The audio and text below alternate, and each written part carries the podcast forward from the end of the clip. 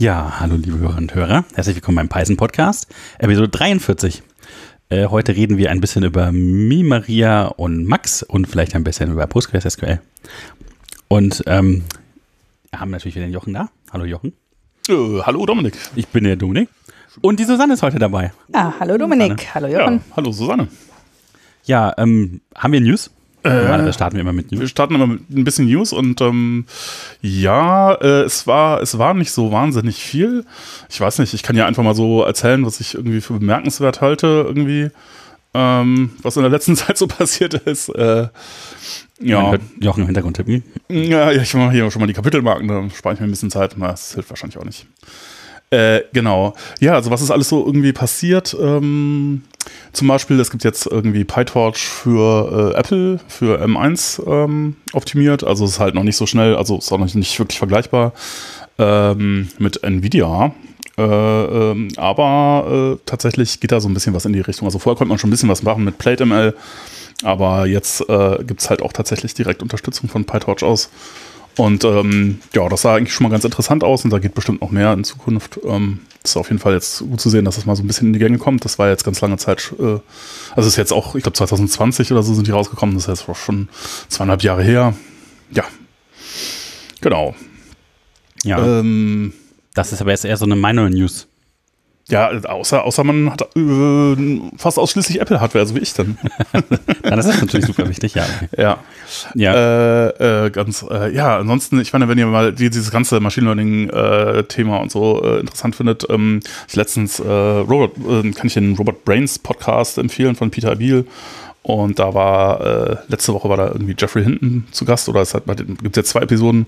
Das war, ähm, ja, war sehr interessant. Also irgendwie quasi derjenige, der so die ganzen, oder einer von denen, die diesen Deep Learning äh, äh, äh, Hype irgendwie so mit losgetreten haben. Oder was heißt Hype ist ein bisschen, äh, eigentlich ist da ja schon durchaus was hinter. Und ähm, ja, der erzählte so ganz interessante Dinge. Äh, äh, also ja, kann man sich ja mal vielleicht äh, irgendwie anhören. okay, okay. Ja, ähm, es gab, das ist jetzt schon ein bisschen länger her, ich habe jetzt eigenartigerweise erst davon erfahren, oder vielleicht haben wir das ja auch schon erzählt, das weiß ich nicht so genau. Es gab ein äh, Paper in Nature, äh, NumPy ist jetzt tatsächlich als ähm, quasi Artikel irgendwie in einem renommierten Magazin erschienen. Mhm. Ja damals, äh, äh, Travis Oliphant hat da ja da seine Doktorarbeit für abgebrochen, weil und ihm haben alle gesagt, so bist du verrückt, irgendwie sowas komisches zu machen, NumPy, das interessiert doch niemanden. Und ähm, ja, jetzt hat das doch nochmal auch akademische Wein irgendwie Okay, okay. äh, gezeitigt. Das war gar nicht so, gar nicht so schlecht spät, aber ja. Ähm, ja, genau. Hab ich, sonst habe ich auch eigentlich nicht so wirklich was. Ja, wir wollten noch mal vielleicht, EuroPython haben wir ja schon ein paar Mal eingeladen. EuroPython. Bist du jetzt Oh. eigentlich da oder? Oh. Weiß noch nicht, weißt du, also ich schon. Ich habe keine, äh, ich habe keine Unterkunft äh, gefunden, jedenfalls nicht, äh, so dass wir da alle hinfahren könnten. Daher, wenn, dann bin ich alleine da. Deswegen Kurzfristig, okay. ja, kurzfristig.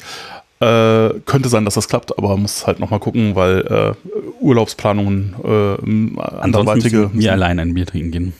Also meine Unterkunft Mhm. ist nicht weit von der Brewdog-Bar da entfernt. Das ist schon mal ganz gut. Ich habe übrigens nachgeguckt, dass äh, da gibt's keine, keine Zimmer mehr Oh, in dem Hotel. ausgebucht? Ja. Okay, wow. Hat erst im Mai eröffnet. Tja, Okay. Also, ja. Mhm. Tja, so ist das. Na gut, dann sind wir heute mit den News dann relativ schnell durch, würde ich sagen, oder? ja. Haben wir schnell gemacht.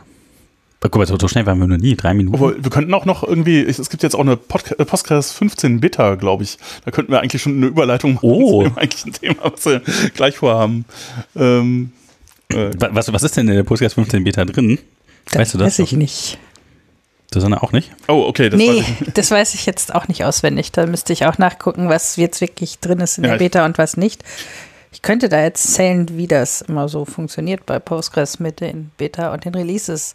Also, ja, dann machen da wir doch das, dann gehen wir Ja, doch direkt über. dann machen wir doch direkt genau. hier- ja, also Hauptthema. Zum- Hier steht, bei Postgres Postgres- 15 steht Developer Experience and Performance. Ja, also es gibt immer, bei Postgres musst du einen Patch einreichen, wenn du ihn geschrieben hast, einschließlich Dokumentation, ganz wichtig. Und dann gibt es halt ein paar Reviewer, die da drüber gucken, das machen dann andere Entwickler. Und dann kriegst du den Patch entweder, ich sage immer, du kriegst ihn zurück, also da kriegst du dann eine E-Mail, was mit dem Patch ist, ob der so in okay ist oder nicht okay ist. Mm, Wenn du deine Klammer ans Ende gesetzt hast, das in die neue Zeile, kriegst du den Patch, kriegst du den Patch zurück, weil da wird massivst drauf geachtet, auf solche Sachen. Und wenn dann noch äh, irgendwie eine Ausnahme ist, äh, dass auf dem Mars ein Vulkan ausbricht, dann wird der Patch halt auch nicht angenommen. Also wenn da irgendwas passieren könnte, was du nicht bedacht hast. Und da Postgres ja überhaupt keine Kunden dahinter hat, die jetzt irgendwo Druck machen könnten, weil es ist ja eine kostenfreie Software, können wir natürlich auch recht früh sagen, also wenn wir sagen, okay, wir releasen und da ist jetzt noch irgendein neues Feature drin oder irgendein Patch drin, der noch nicht hundertprozentig ist, können wir den noch einfach zurückstellen. Hm. Also wir haben da nicht den Druck, dass da jetzt irgendwelche Kunden sagen, der Patch muss jetzt aber unbedingt in die nächste Version, sondern das passiert auch schon mal, dass die so kurz vor knapp nochmal zurückgestellt werden und dann erst ins nächste Release kommen. Das ist gar nicht so Klingt ja selten, das ordentlich, passiert. Ja. Äh, mittlerweile schaffen wir es immerhin äh, rechtzeitig zu releasen. Das war auch schon mal eine Zeit lang nicht so. Ähm, eigentlich wird immer ein neues Release rausgebracht zur OSCON, glaube ich, also zu irgendeiner amerikanischen Konferenz, in der Regel im Oktober. Mhm. Also ich hatte das schon, dass ich im Linux Hotel gesagt habe, es müsste bald, wir haben Oktober, es müsste bald ein neues Release rauskommen und irgendwie zwei Tage später, noch während der Schulung kam das neue Release raus. Und, äh, aber was genau drin ist, sieht man auch erst immer, also man sieht natürlich, was alles entwickelt wird, aber was da jetzt davon jetzt in das nächste Release kommt und was nicht. Ähm, Okay. das äh, sieht man dann tatsächlich erst am Ende, weil da werden natürlich auch riesige Tests gefahren. Und äh, es gibt auch absichtlich dann, dass es nicht angekündigt wird, was drin ist, eben damit man nochmal sagen kann, wir stellen das eine oder andere nochmal zurück. Deswegen wird das auch nicht so groß publiziert, was da jetzt, also wir publizieren jetzt nicht ein halbes Jahr vorher, im nächsten Release kommt das und das, Mhm. sondern, und Ja, das sieht man ja, erst immer mit der neuen Version, in den Release Notes, was da passiert ist, was nicht. Äh, Auf alle Fälle, ab Version 13 ist PostgreSQL nochmal wahnsinnig viel schneller geworden. Also ich kann allen nur empfehlen, zumindest auf 13 abzugraden, wer noch Mhm. so auf 9.6 ist. 9.6 müsste auslaufen.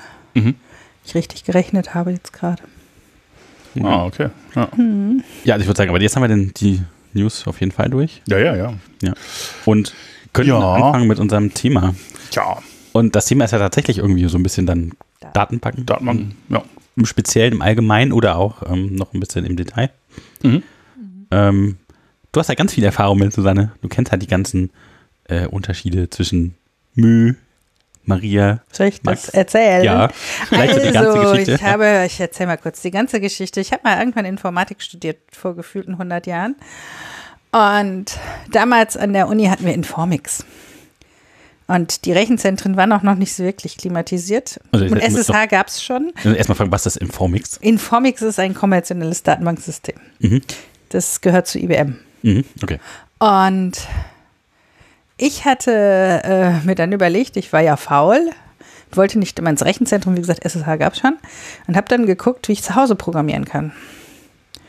Und welches Datenbanksystem ich dann nehme. Und es gab dann damals schon MySQL so ein bisschen und es gab ein bisschen PostgreSQL. Und PostgreSQL hatte mehr Ähnlichkeit. Also da gab es schon irgendwelche Features, die gab es bei MySQL noch nicht. Ich weiß nicht mehr genau, was es war. Ich habe dann PostgreSQL genommen und es war damals wirklich noch ziemlich identisch. Ich habe später erfahren, äh, PostgreSQL und Informix äh, hatten denselben Urcode. Das war beides irgendwie an der Universität Barclay entwickelt. Nein, das heißt, es gab einen, der das an der Universität Barclay, dieses Datenbanksystem entwickelt hat. Mhm. Ja, Und- ich, äh, ich weiß nicht, ob das auch schon Michael Stonebreaker war. Ja, das war Michael in- Stonebreaker. Ich komme nur äh, nicht drauf, wie er Ingress. Ingress heißt es. Ich äh, kam jetzt nur gerade so schnell nicht auf den Namen. Mhm. Also Michael Stonebreaker hatte dieses Projekt mit Ingress. Michael Stonebreaker hat dann die Universität zweimal verlassen. Ich weiß jetzt nicht bei welchem Mal äh, und mit dem Code zusammen. Und er hatte dann den Code irgendwie verkauft. Deswegen hieß es dann, ist dann wieder zurück zur Uni. Da er das nicht mehr Ingress nennen konnte, musste es jetzt Postgres heißen, also nach Ingress, Post für nach Ingress.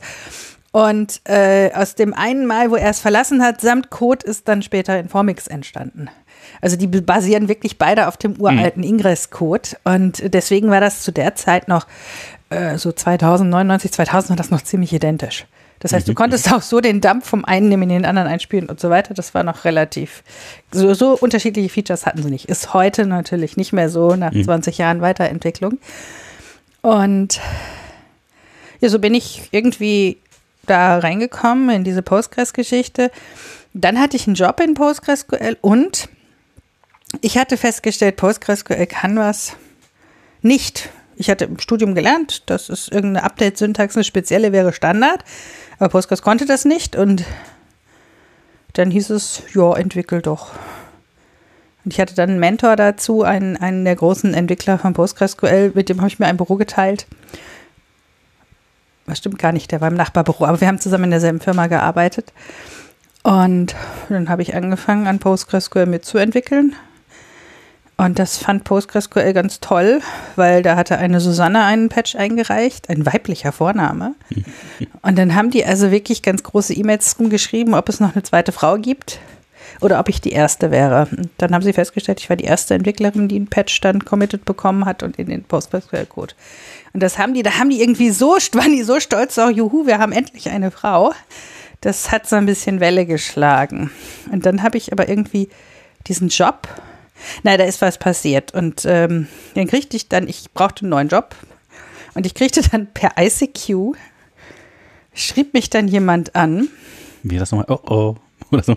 Ja. Ich weiß es nicht mehr, aber es war der CEO von MySQL. Der schrieb mich per ICQ an. Ich habe gehört, was passiert ist. Du suchst doch bestimmt einen neuen Job. Du kannst morgen bei uns anfangen. Und ich stand da, ich habe von MySQL überhaupt keine Ahnung. Ich, äh, hallo? ja, das lernst du. Und dann musste ich dann natürlich ein bisschen durch diesen ganzen, äh, wir wissen noch nicht in welche Abteilung, aber wir nehmen dich an und dann, äh, wie, wie kannst du bei uns anfangen? Ich habe mir das dann natürlich erstmal überlegt und musste dann durch diese, so ein bisschen durch diesen Bewerbungsprozess durch mit erstes Interview auf Englisch, einer Frau aus Maine, die ich überhaupt nicht verstanden habe. Mein, mein späterer Chef sagte, das ist auch schwierig, diesen Dialekt zu verstehen. Mhm. Ähm, weil sie hatte mich nach irgendwas gefragt und ich habe ihr was völlig anderes erklärt, weil ich das Englisch nicht verstanden habe. Naja, und. Äh, hat sie das gemerkt? Sie hat mich einfach erklären lassen. Aha. Natürlich. Äh, ich weiß gar nicht mehr, wonach sie mich gefragt hat. Ähm, ich habe, glaube ich, Point-in-Time-Recovery erklärt und sie wollte irgendwas anderes wissen, aber sie hat mich einfach erklären lassen. Okay. Ähm, Dann hast du irgendwas Schönes äh, doch gewusst. Dann. Und ja, natürlich. Äh, sie wollte, glaube ich, nur so generell so ein bisschen abprüfen. Und äh, ja, dann war ich jahrelang bei MySQL, bis die dann Sun wurden. Da habe ich auch noch mitgemacht und dann wurden sie Oracle. Und dann bin ich mit vielen anderen Kollegen gegangen. Das musst du nochmal genau erklären. Das war ganz. Äh ja, also MySQL. Äh, ist sehr, sehr schnell gewachsen. Wir waren zum Schluss, als wir noch MySQL, also MySQL ist in Schweden gegründet, war ein schwedisches Unternehmen weltweit, alle im Homeoffice. MySQL ist tatsächlich auch einer der Vorreiter, was Homeoffice angeht, also echtes mhm. Homeoffice mit eigenen Büros und was man da alles beachten muss, das ist nämlich gar nicht so einfach. Und wir hatten, glaube ich, zum Schluss 400 Mitarbeiter, 200 Techniker, 200 Sales oder irgendwie so, so Pi mal Daumen und Auge. Äh, und im Höhepunkt des Erfolges sind die dann für zwei Milliarden an Sun Microsystems verkauft worden. Mhm. Also da gab es dann auch natürlich, man hat dann wohl Geldgeber gesucht. Das war dann so die Überlegung, machen wir jetzt eine IPO, also gehen wir an den Aktienmarkt, ganz offiziell. Machen eine AG draus, im Grunde würde man in Deutschland sagen. IPO heißt das Ganze. Ich weiß jetzt nicht, mhm. was IPO in Langform heißt. Inter, ne, keine Ahnung. Ähm, ist ein klassischer Börsen, Börsendings, ja. wenn eine Firma. Mhm. Und äh, dann haben sie aber beschlossen, sie verkaufen es, die Aktionäre, es war ja schon irgendwie eine, eine haben dann beschlossen, sie verkaufen es an Sun Microsystems für zwei Milliarden. Zwei Milliarden finde ich schon eine ganze Menge. Initial Public Offering, ich habe die ganze. Ja, Initial Public ah, ja, okay. Offering, genau, genau. Und dann äh, ja, dann haben sie es verkauft an Sun Microsystems und ein Jahr später ist Sun Microsystems von Oracle gekauft worden. Mhm. Und, na, jetzt könnt ihr euch vorstellen, dass wir mit Oracle jetzt, das war jetzt der größte Konkurrent eigentlich so. Mhm. Hm. Ähm, in der Zwischenzeit hatte aber der Montevidenius, also vielleicht noch ganz vorher, also MariaDB war vorher Open Source? Nein, nein, nein, nee, MySQL. MySQL. MySQL. Das war alles MySQL noch. MariaDB komme ich jetzt zu. Also der irgendwie in diesem Sun äh, Oracle hatte der Monty Vitenius, der Urentwickler, einer der, der, der, der Gründer, der Urgründer von MySQL. Dessen Töchter äh, dann auch. Äh, das sage ich gleich auch noch, ja, genau. Okay. Hm. Der hatte äh, äh, irgendwie ne, den, den Code aber geforkt von MySQL, den er forken konnte, legal und hat dann MariaDB gegründet. MariaDB, weil er hat drei Kinder, Mü, also MY, aus Englisch Mai, Schwedisch eigentlich Mü. Die jüngste Tochter heißt Maria und hat auch einen Sohn, der heißt Max. Es gibt auch ein MaxDB, ich weiß nicht, ob das noch gibt, aber das äh, war eine Datenbank, die unter SAP oder im SAP-Umfeld mit war. Ich glaube aber, die ist mittlerweile ganz, die war schon fast eingestampft, als ich bei MySQL war. Und also hat er gesagt, okay, die nächste, das nächste System heißt dann Maria, nach meiner jüngsten Tochter. So ist das dann mit MariaDB gekommen. Und auch die anderen Chefs, was ja immer häufig so ist, wenn eine Firma aufgekauft wird, wer gehen muss, sind die ganzen Geschäftsführer, hätte ich gesagt, oder die ganz, ganz hohen Chefs, so auch äh, der vom, von den ganzen Services, also Training, Consulting, Support. Und der hatte dann damals eine Consulting-Firma gegründet, äh, SkySQL, weil sie hatten sich überlegt, sie wollten nicht mehr Entwicklung und äh, die Dienstleistung in einer Firma haben. Mhm. Mittlerweile ist das wieder alles MariaDB, die haben dann das wieder zusammengelegt, aber sie wollten ja ein bisschen aus Erfahrung lernen. Und das ist so, das so MariaDB. Es sind ganz, ganz viele Kollegen äh, damals von den Entwicklern zu MariaDB gegangen. Also, ich weiß nicht, wer da noch bei Oracle heute ist. Ich wüsste jetzt keinen, aber es das heißt nicht, dass da keiner mehr ist. Aber mhm. äh, die, die also quasi komplett einfach alle gekündigt und zum. Ja, das war ganz viel bei diesem Sun Microsystems, äh, Oracle kauft Sun Microsystems. Ich weiß nicht, ob ihr das gehört habt. Java zum Beispiel, die Java-Leute hm. haben auch fast alle gekündigt. Die Open Office-Leute haben fast alle gekündigt und MySQL halt entsprechend mhm. auch. Wo sind die Java-Leute alle hingegangen? Das weiß ich nicht. Keine, keine Ahnung. Keine Ahnung. Und also wenn ihr es wisst, schreibt mal an hallo at pythonpodcast.de. Ja, genau. Ja. Und ja, so war das. Und ich äh, bin dann zurück zu meinen Wurzeln. Ich habe mich dann mit einem Franzosen, mit einem Engländer, mit einem noch einem zweiten Deutschen und einem aus den USA und einem Italiener zusammengetan. Und wir haben dann PostgreSQL erstmal. Äh, es war so ein bisschen gemischt. Äh, die Firma heißt Second Quadrant, ist jetzt Enterprise DB. Ähm, und ähm, ich habe hauptsächlich Consulting gemacht, weltweit für PostgreSQL. Also ich bin ganz viel in die Gegend gefahren, geflogen mit dem Amerikaner zusammen und irgendwann wurde uns das zu viel, mir zumindest, weil wenn du ganz viel unterwegs bist, irgendwann machst du das nicht mehr. Und dann habe ich gesagt, okay, ich muss kürzer treten. Habe dann erst noch so ein bisschen promoviert und dann am Ende gesagt, eigentlich liebst du das Ganze und mach ja bis heute im Grunde PostgreSQL und MariaDB als Consultant und Trainer, aber hauptsächlich halt, wo man gut hinkommt. Also keine mhm. Langstreckenflüge mehr. Mhm. Ich brauche das nicht heute Amerika, morgen Japan. Das, äh, also so, wo ja. man gut hinkommt. Ne? So, das ist dann auch zum Beispiel Amsterdam ist näher als Bayern. Oder so. Nein, ja, ja, ich fahre natürlich auch nach Bayern. So ist das nicht, aber ähm, ist es halt nicht so anstrengend. Mhm. Ja. Das ist so das, was ich mache. Ich war dann zwischendurch noch, Sun Microsystems hatte noch den, äh, die Idee, nein, die hatten das Angebot gekriegt von ANSI, von dem American National Standard Institute. Genau, du wolltest mich erzählen, du hast mich doch mal diese ganze Reisetätigkeit vorher im äh, Zusammenhang damit dem SQL-Standard gemacht. Ja, ANSI, ähm, also die, äh, ANSI ist an Sun Microsystems herangetreten und hat gefragt, ob sie jetzt nicht jemanden, da sie jetzt ja MySQL aufgekauft haben, ob sie nicht jemanden im Standardgremium haben wollen. Ob wir nicht jemanden ins Standardgremium stellen können. Mhm. So, und bei Postgres war immer das Problem, das wollte der, der Standard nicht, weil das ja keine Legal Entity hat. Also, ne, ist ja, macht ja kein Geld. Mhm. Ist ja irgendwie Open Source. Da war etwas komisch. Und dann hatte Sun auch noch JavaDB und ich weiß nicht was, äh, die hatten noch ein paar mehr Datenbanksysteme. Mhm. Und dann gab es irgendwo auf einer Konferenz ein Meeting. Ich war nur per Skype zugeschaltet. Und ich wusste auch gar nicht genau, weil wenn man in so einem Meeting per Skype zugeschaltet ist, du kriegst nicht wirklich mit, wenn die alle durcheinander reden, um was es da geht. Und ich hatte dann irgendwie so meinen, meinen einen Kollegen Sergey, den hatte ich im IAC. Und ich hatte Sergey dann gefragt, um was geht es? Und dann sagte er, erzählte er mir groß, ja, die suchen jetzt jemanden, äh, der uns da im Standardgremium vertreten kann. Und irgendwie so eine Minute später, hast du Lust? Und ich sagte ja. Und dann hörte ich, dann hörte ich nur, dass Sergey sagte, ich habe da jemanden.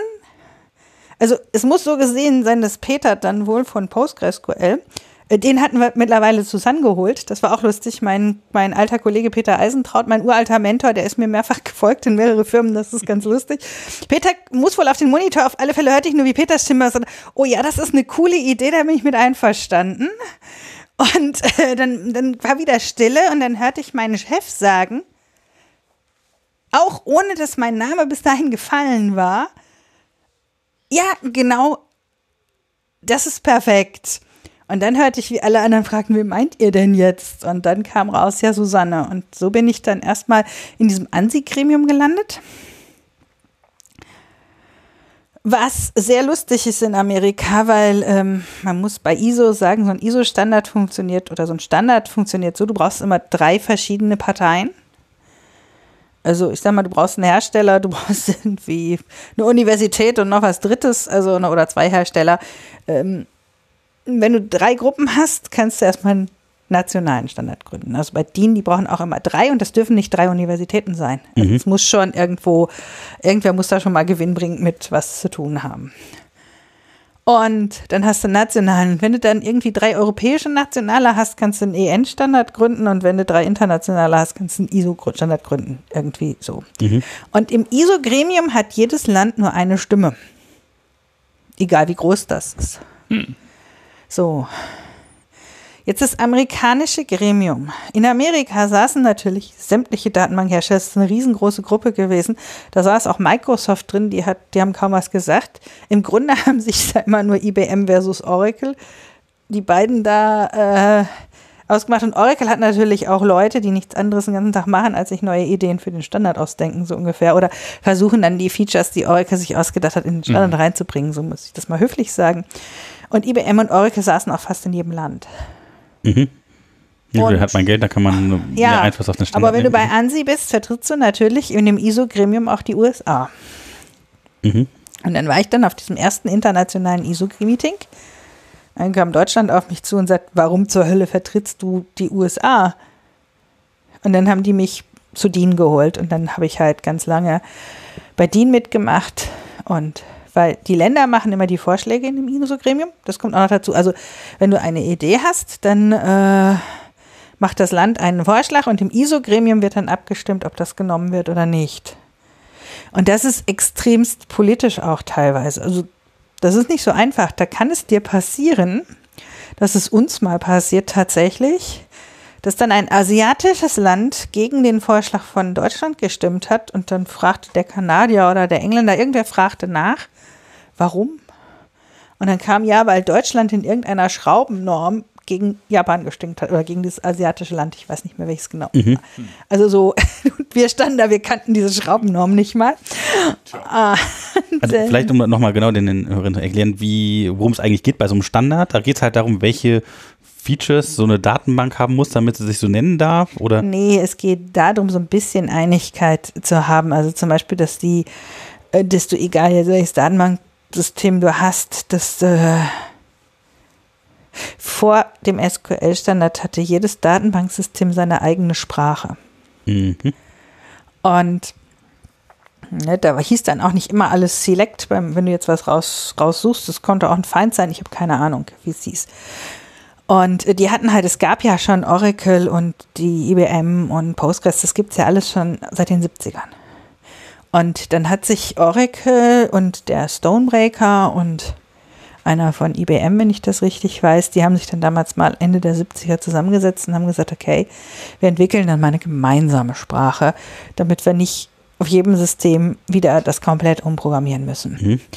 Und so ist dann der SQL-Standard äh, entstanden. Und ich sag mal, so ein Select ist ja zum Glück auf allen Datenbanken System funktioniert. Ein Insert funktioniert auch meistens noch. Dass das Grund-SQL funktioniert meistens noch auf allen gleich. Und nur in den Dialekten wird es dann, weicht das dann Ja, genau, ab, in den Dialekten wird es anders und das kommt daher, weil natürlich ähm, diese Gremien, da wird dann ein Vorschlag gemacht. Und du machst keinen Vorschlag, wenn du das nicht schon implementiert hast. Also ich kann zum Beispiel sagen, ähm, die Limit-Geschichte ist ganz witzig. MySQL hat äh, Limit erfunden.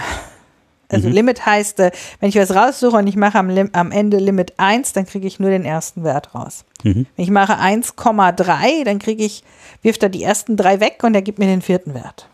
Mhm. Weil der Offset dann 3 mhm. ist. Also, ne? Super Syntax. Postgres fand Limit total cool und hat gesagt, das implementieren wir auch. Aber diese Limit 1,3, also x, y, das ist jetzt ein bisschen arg kryptisch. Und die haben es dann schon implementiert mit Limit, Limit x Offset y. Mhm.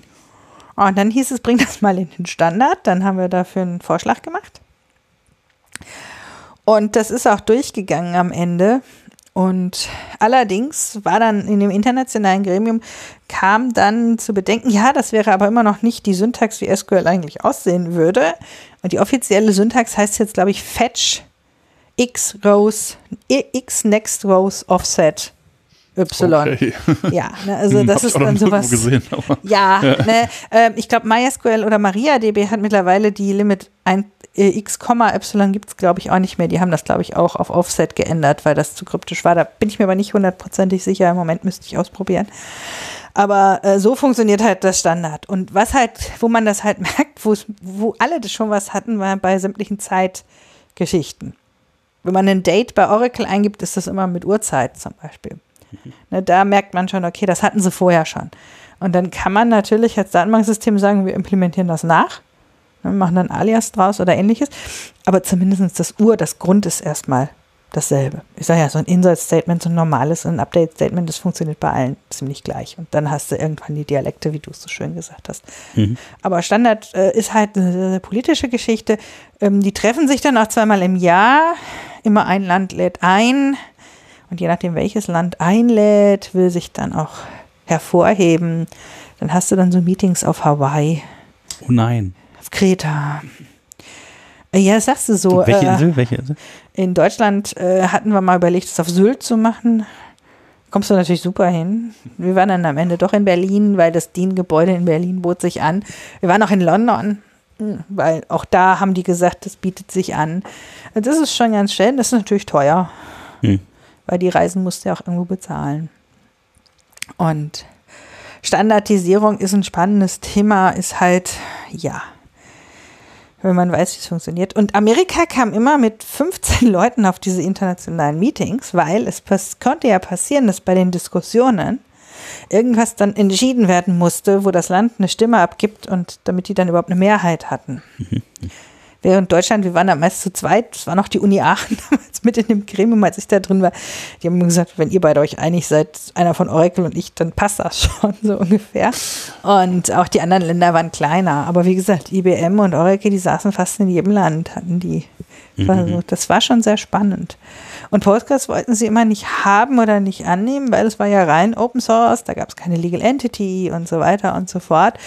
Mittlerweile sitzt der Peter tatsächlich im Standardgremium in Deutschland, glaube ich auch. Also wir haben dann immer Peter sowieso schon mit dazu geholt von PostgreSQL.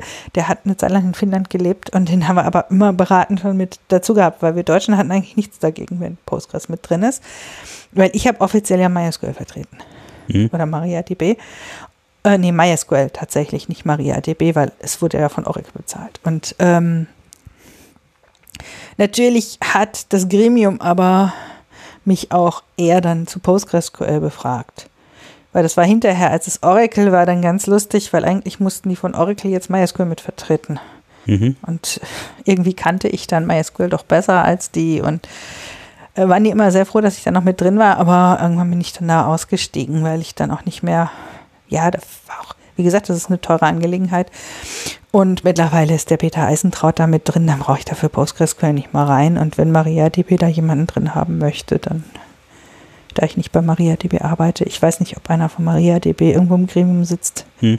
weiß ich jetzt nicht. Aber das war eine spannende Geschichte, mal zu sehen, wie so ja, Standardisierung funktioniert. Ja. Und ich finde es dann ganz lustig, weil SQL heißt nämlich nur SQL. Das ist auch eine sehr lustige Geschichte, die ist bei Wikipedia ganz spannend. Mhm. Ähm, die hatten, ich hatte vorhin gesagt, vor dem Standard hatten die alle eigene Sprachen. Mhm. Und die von IBM hieß SQL. Mhm.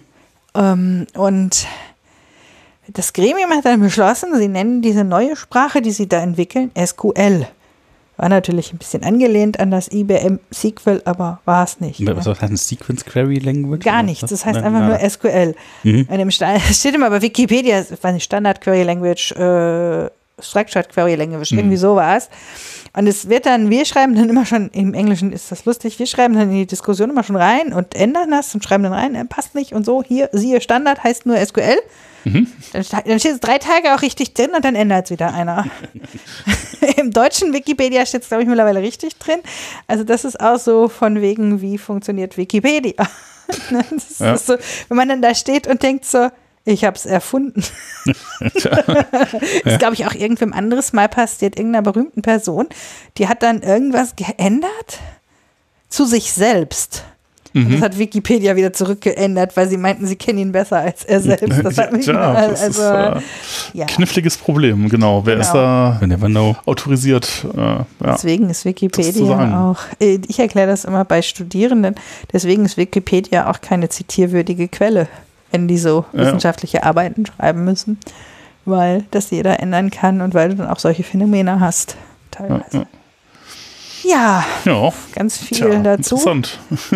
Spannend mal die Geschichte vom Datenbanksystem. Ja, wir können natürlich sowohl Postgres als auch Maria. Also ich mache überwiegend heute MariaDB und PostgreSQL, selten noch das Original MySQL, weil das Original MySQL gibt es natürlich bei Oracle immer noch. Mhm. Ich habe aber das Gefühl, irgendwo ist meine Kundenwolke die, die dann in dem Bereich MariaDB einsetzt. Also Mhm. weniger das echte MySQL. Weil MariaDB ist immer noch, die Lizenz ist Open Source, du kannst es Hat, hat sich da in der Lizenz nochmal, weil die hatte, äh, MySQL hat ja so ein bisschen früher eine etwas komische Lizenz, ne? Das war, oder im Vergleich zu anderen, also jedenfalls im Vergleich zu Postgres. Postgres ist ja sehr liberal. Postgres aber, hat eigentlich ja eine super Lizenz. BSD-Lizenz, das heißt, du kannst es einfach Ja. nutzen und, und gut. Deswegen ist ja auch Postgres, findest du ja auch manchmal an ganz lustigen Stellen.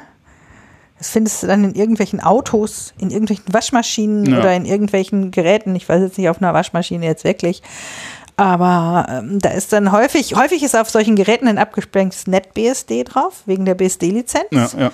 Und dann, wenn sie ein Datenbanksystem wirklich brauchen, dann eine Postgres auch wegen dem BSD, wegen der Lizenz. Auf der Apple Watch ist äh, SQLite, wird auch oft gern verwendet. Ja. Also wenn die Schritte gezählt werden, das macht auf der Apple Watch macht das eine SQLite. Das, aber ja, Postgres auf einer Uhr ist vielleicht auch ein bisschen übertrieben. Ich darf nicht so unbedingt über Referenzen reden, aber es ist schon spannend, wo Postgres da so Ja. überall drin sitzt. Deswegen MySQL, MariaDB, die sagen immer, oder MySQL hat sich damit immer gebrüstet, vor allen Dingen Oracle, MySQL, die weltverbreitetste Datenbank. Ich weiß das gar nicht, weil Postgres würde ich, ich würde das nicht unterschätzen, was da so auf den Geräten ist, wo du nicht als Mensch dran bist. Natürlich, MySQL, MariaDB ist unter Webseiten nicht wegzudenken. Ja, Und du hast ja heute auch in den großen Firmen, du hast ja alles im Einsatz. Also wenn ich mir mal meinen lieben alten Kollegen Christian Köntop anhöre, was der da an Datenbanken, wie viele Systeme der bei seiner Firma, wo er heute arbeitet, im Einsatz hat, das ist ja ganz viel auch von den NoSQL-Systemen, das wird ja alles gemischt. Ganz viel auch mit den Adobe, Adobe, Apache, Apache, HBase und wie sie alle heißen und Ja, ja. Neo, Hadoop. Neo4j und weiß ich nicht. Ähm, das wird ja tatsächlich auch sinnvoll eingesetzt. Nimm das Datenbanksystem oder ähm, nimm, mach nicht alles im Relationalen, mach das im Relationalen, was du im Relationalen abbilden kannst und wenn du was Graph, Graph, was du besser in Graphen abbilden meinst, bildest in Graphen ab. Sowas wie äh, Kunden, die auch X, die X gekauft haben, haben auch XY gekauft. Das ist eher in so einer grafischen Datenbank aufgehoben als in einer relationalen. Ich würde auf diese beiden Ja. Punkte gleich nochmal irgendwie eingehen. Ja. Ja, aber ich, ähm, genau, also da, ähm, äh, ich finde, ich finde Postgres ist eigentlich immer ganz schön, oder sagen wir so, ja, äh, weil es halt so ein bisschen ähnlich ist. Also ich meine, ich mache mach ja so, wenn, wenn wenn ich Webentwicklung mache, meistens ja sowas Django-mäßiges oder halt, ich mag diesen, diesen Batteries Included Ansatz äh, eigentlich da sehr gerne. Und ich finde, äh, Postgres ist das so ein bisschen für die Datenbankwelt, so was so Django für die Web oder Ruby on Rails für die Webwelt ist, ist halt so, weil, also mh, es ist zwar jetzt äh, vielleicht nicht in allen Sachen spitze, äh, aber es kann halt, also fast alles, was man so braucht, ist da schon mal drin. Und äh, man kann das einfach so verwenden. Und ähm, ja, für viele Sachen ist es halt auch gut genug. Ja. Vorsicht. Tatsächlich, wenn ich so objektiv, ich kann ja objektiv sein, weil mir ist das ja ganz egal, was du einsetzt. Und ich kenne ja jetzt beide, also ob du jetzt Maria oder Postgres einsetzt, ich kenne ja beide Systeme sehr, sehr gut. Und ich gucke mir tatsächlich, wenn mich jemand fragt, ich gucke mir an, was wollen die machen, Mhm. was ist das für ein Kunde. Natürlich erstmal, äh, da gibt es ganz viel, da ist das völlig wurscht, ob du Postgres oder Ja. MariaDB nimmst. Es gibt da so Eckpunkte, wo, wo man dann sagt, okay, das ist vielleicht eher da besser und das ist das besser. Aber was ich mir auch angucke, ist dann teilweise die Menschen, die es hinterher bedienen müssen, weil auch das Ja. ist etwas, der eine kommt mit Postgres besser zurecht und der andere kommt mit MariaDB besser Das zurecht. finde ich jetzt spannend. Welchen Nasenfaktor gibst du Maria, die- welchen Postgres? Ähm, Postgres ist, äh, es kommt darauf an, wo du herkommst. Also von welchem Daten, was, auf welchem Datenbanksystem hast du gelernt? Mhm. Wenn du jetzt wirklich aus der DB2 Informix im IBM-Ecke kommst, ist Postgres häufig für dich intuitiver. Mhm. Wenn du aus der Oracle-Ecke kommst, möchtest du vielleicht auch Postgres, aber nicht, weil es intuitiver ist, sondern weil die Migration einfacher ist. Wobei ich das heutzutage auch mal dahingestellt lasse, du kannst auch zu MariaDB migrieren. Äh, wenn du jetzt wirklich aus der Webentwicklung kommst, Alter Lamp-Stack, oder? so PHP, was weiß ich, ja, LAMP, ne? Hm. Ähm, ist vielleicht MariaDB für dich intuitiver. Ne? Also es kommt ein bisschen drauf an, wie hardcore hast du SQL gelernt. Auch. Mhm. Ne? Also sage ich jetzt mal ganz trocken. Oder auch, äh, an welcher Uni hast du SQL gelernt? Weil die SQL-Kurse sind ja häufig auch schräg. Also wenn ich mal so, habe ich das gut ausgedrückt? Ja, Ich habe da wirklich schon, wenn ich so junge Menschen, äh, wenn die so lernen, SQL oder Datenbankvorlesungen, es ist schon sehr spannend. Dann hat man so ein reines, so einen reinen Oracle-Dialekt teilweise. Was würdest du denn empfehlen, um überhaupt SQL zu lernen? Vielleicht mach mal kurz den Ähm, also wenn ich SQL-Kurse gebe, jetzt für Anfänger, also für Grundkurse heißt das ja, Mhm. äh, ich mache Standard-SQL. Also ich erzähle dir auch erstmal nicht, dass es in Postgres einen Datentyp Text gibt oder ähnliches, sondern ich mache wirklich erstmal Standard-SQL und mache wirklich die Standardsachen, weil die funktionieren wirklich bei allen. Mhm. mhm. Ne? Ähm, Kennst du irgendwelche besonderen Tools, die man vielleicht noch verlinken könnte? achso, du meinst jetzt für Leute, die das grafisch machen wollen? Ja, oder nicht unbedingt grafisch, aber einfach so als mh, Kontext drumherum. Also wenn ich mag wenn das du bei mir gerne. SQL lernst, dann musst du das natürlich selbst runterschreiben. Ja, das, äh, das finde ich Das- super. Aber genau das ist ja vielleicht, also ich habe äh, zwei tolle Sachen entdeckt im Netz, die mir da sehr geholfen haben. Und zwar eins, ein Detektivspiel, wo man irgendwie einen Mordfall aufklären musste. Geführt mit SQL, es war ein SQL-Tutorial. das will ich sehen. Genau, das finde ich cool, weil ich finde Gamification ganz cool. Wenn du bei mir die Schulung buchst, da kriegst du dann Bindfaden Faden und darfst dann an der Pinnwand mit Bindfaden und Oh. Moderationskarten äh, Ja. rumspielen, damit das ein bisschen äh, lustiger wird in der Gruppe oder so. Aber äh, ich erkläre auch Normalisierung. Das ist ja auch so ein Thema, was immer noch ist. Äh, Das müssen wir auch gleich nochmal machen. Das finde ich nämlich auch interessant. Das machen wir aber auch gleich, glaube ich, nochmal extra Normalisierung. äh, das ist halt nur, nur, wenn du so teilweise die ganz jungen Menschen, wenn die so SQL in der Uni oder wo auch immer in der Ausbildung bei der IHK oder so, äh, teilweise, wenn du da reinguckst, also ich werde ja dann häufiger auch mal nach Hilfe gefragt von Mhm. jungen Menschen, so ganz unabhängig. Und was ich da teilweise sehe, wo ich dann denke, okay, ähm, hm, wir schlucken mal. Das ist jetzt aber ganz stark Oracle-lastig oder ganz stark MySQL-lastig hast du auch ähm, häufig, was ich traurig finde in der heutigen Datenbankausbildung ist, also ich weiß jetzt nicht, wie es jetzt in der Pandemie kann sich das ja geändert haben. Ich glaube das aber nicht. Also die letzten Datenbank-Vorlesungen, die ich gegeben habe, äh, ich habe dann tatsächlich mich da mal reingekniet und mir auch die anderen angeguckt, weil die sind seit 2007 auf dem Markt. Und ich kann nicht mehr nur relationale Datenbanken machen, wenn ich es lerne, sondern ich sollte vielleicht auch mal sagen, was ist eine graphenbasierte Datenbank oder eine Mhm. dokumentenbasierte, äh, dass man das zumindest mal vorstellt und mit reinmacht. Du musst jetzt kein GQL und SQL. Ich glaube, das ist für so ein Informatikstudium, wenn du es hinterher nicht brauchst, das ist halt, Datenbank ist ein Pflichtfach. Mhm. Das ist ja sowas. Ne? Nur, dass du es zumindest schon mal gehört hast. Das Mhm. finde ich halt sehr wichtig, dass man nicht nur immer auf die relationalen eingeht. In der Ausbildung. Ich mache natürlich hauptsächlich relationale, weil das ist mein Thema, aber. Zum Anfang, ich habe es rausgefunden, und zwar ist das SQL Murder Mystery. ah ja. Das ist das erste. Da geht es halt darum, den Mordfall, in, also Mörder in SQL City. Äh, die muss man aufklären und dafür lernt man halt die ersten Queries zu machen, wer war denn in welcher Straße, wann, wie, wo. Und dann so. Das ist sehr interessant, das muss man halt auch schreiben dann, den, die Cool. Queries selber. Gibt's Ich habe eine? Zeit lang auch mal irgendwie sowas gemacht. Stell dir vor, du bist in deiner Küche und dann durftest du deine eigene Küche. Wo sind die Teller und so weiter? Ja, Das, okay. das habe ich auch schon mal gemacht, ja. Aber das finde ich cool, ja. Und, und ich habe noch ein zweites Tutorial mal gemacht, das ist auch sehr schön, Select Star SQL heißt das. Da geht es darum, ähm, die, das ist ein bisschen ein traurigeres Thema, aber die äh, Gefängnisinsassen in Texas, die zum Tode verurteilt waren, auszuwerten, was denn deren letzten Worte waren und warum und so. ja, aber es, da gab es dann auch äh, ein. Du, Ich habe ähm, gerade ein bei den. Psychologen, die Psychologenstatistik sollten dann äh, irgendwelche BWL-Statistiken machen, Umsatzstatistiken und so weiter, wo die Psychologen dann da standen, was ist das eigentlich alles? Also weil das so BWL-lastig war. Und dann habe ich auch, ich hatte denen halt im Tutorium geholfen und äh, dann habe ich dann einfach die eine Aufgabe gegeben, ich glaube, es war eine Umsatzstatistik, habe ich die Sterbestatistik draus gemacht. Das war dann auch zwar makaber, aber es war für die leichter nachvollziehen als irgendwas BWL-lastiges. Ne? So, was passiert jetzt, wie viele Menschen sterben da jetzt von? Ähm, deswegen, also da muss man immer gucken, was man für ein Publikum hat. Und das ist in der Ausbildung halt sehr, sehr schwierig, weil am besten findest du natürlich Beispiele, die auch alle kennen. Deswegen nehme ich immer Mhm. gerne ich habe es aufgegeben, das Kochbuch zu nehmen, weil so ein Kochbuch, so eine Kochbuchdatenbank ist recht komplex. Mhm. Vor allen Dingen heutzutage, also früher habe ich immer gesagt, es googelt, es, es sucht niemand in einer Datenbank nach, gebe mir alle Rezepte mit dem Teelöffel Mhm. oder wo die Menge 5 ist. Ähm, brauchst du aber heute doch einzeln, normalisierst du tatsächlich auch aus heutzutage, weil äh, Rezeptdatenbanken hast du natürlich heute auch den Anspruch dran, ich will das mal für zwei Personen kochen, mal für vier Personen, dann wird mit den Mengen gerechnet. ne? Dann Mhm. brauchst du die Mengen wieder einzeln.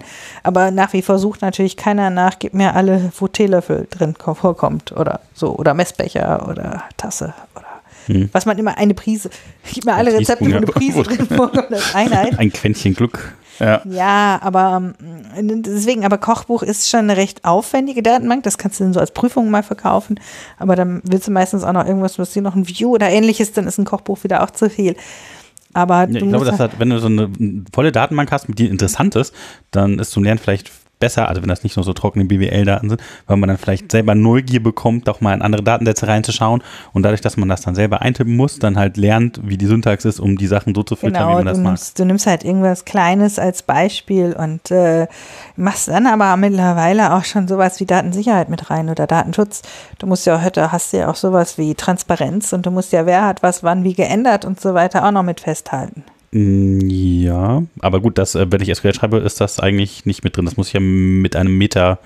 Nö, das kannst du ja mit, äh, wann du die Zeile geendet hast, so on Update, äh, da machst du noch eine Spalte mehr dran und sagst dann, Mhm. hältst das dann fest Last Update. Genau, aber du das, das muss ich ja im Modell mit drin stehen haben. Ja, ja, eben, auch- ne, deswegen, das sind dann aber so Sachen, da gehst du dann vielleicht nochmal drauf ein, wenn du so, also dass du ein bisschen mehr auf Datenschutz eingehst. Du machst immer dieses Beispiel, was sind Transaktionen, stell dir vor, äh, du willst dem jetzt 100 Euro überweisen und das muss natürlich auf beiden Konten sein oder auf gar keinem. Ne? Ich kann nicht sagen, bei dir sind 100 abgezogen und bei dir sind sie nicht angekommen. Wenn das in der Zwischenzeit, ne, das erklärst du immer noch, aber das weiß auch jeder, dass du das in der Praxis nicht machst. Noch so ein ne? Thema, das müssen wir gleich nochmal kurz, äh, Transaktionen, das müssen wir gleich alles nochmal Ja, ja. aufmachen, da können wir uns die Reihenfolge überlegen.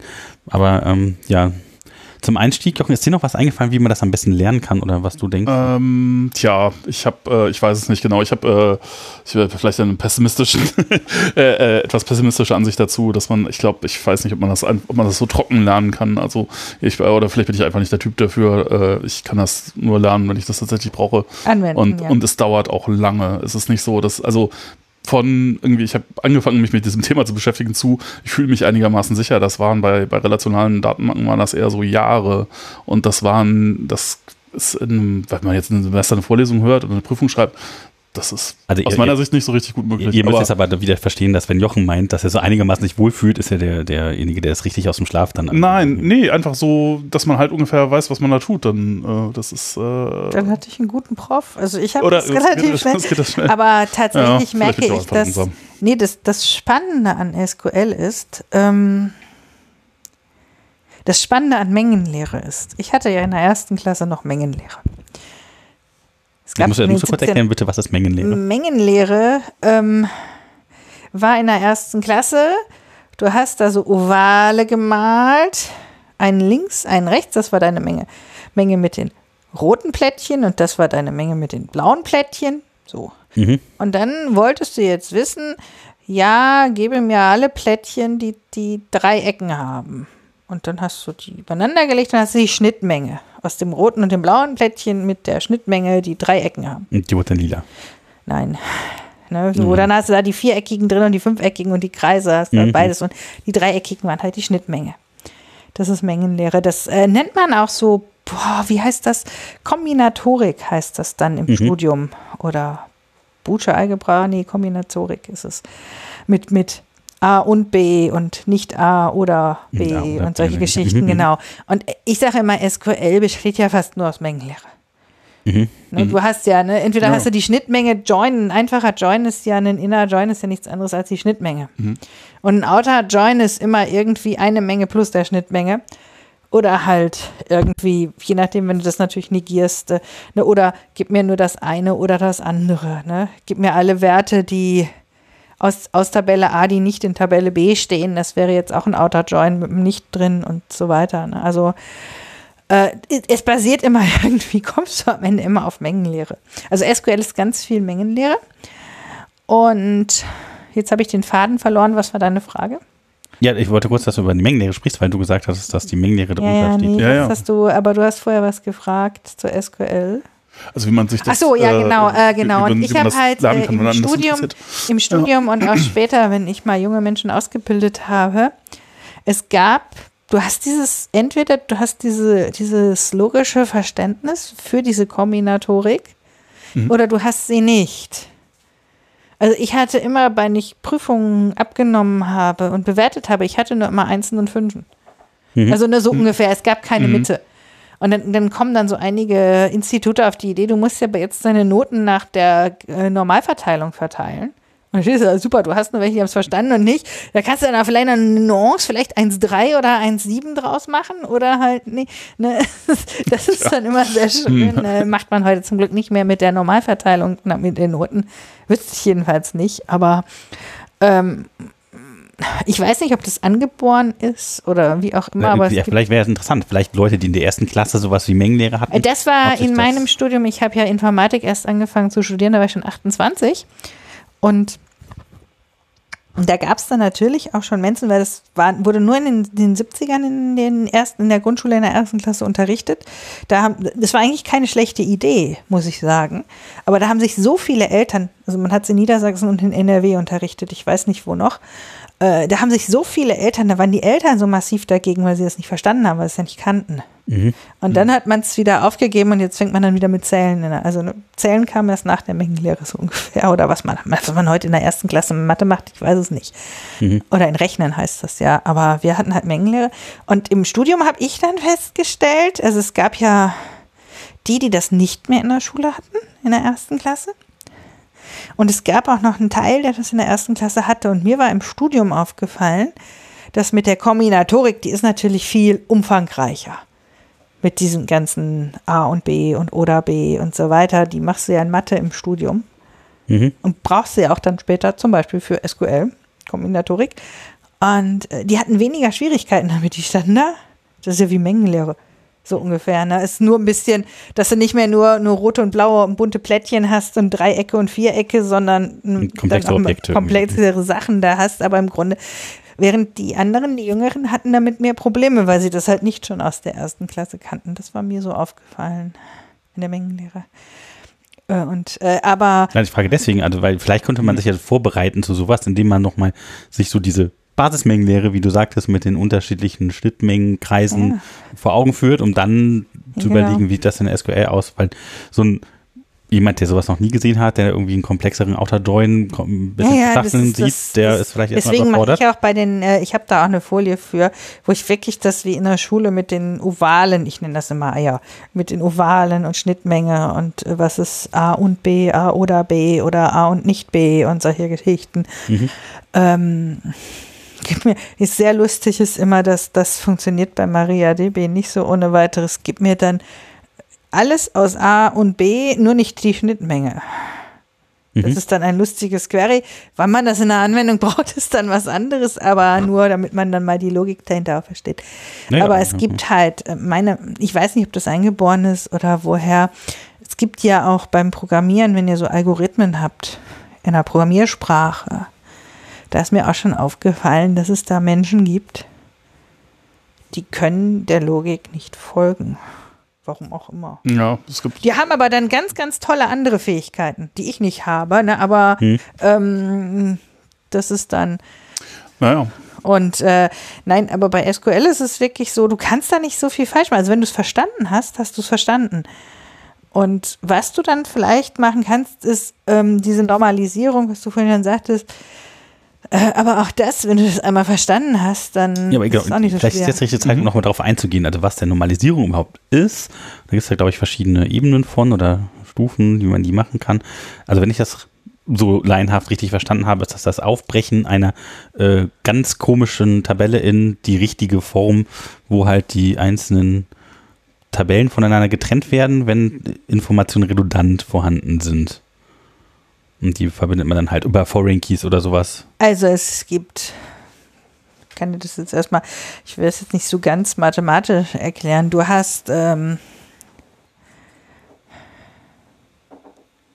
ja, es gibt äh, verschiedene äh, Grade von Normalisierung. Es gibt die erste Normalform, die zweite Normalform, es gibt die dritte und noch folgende.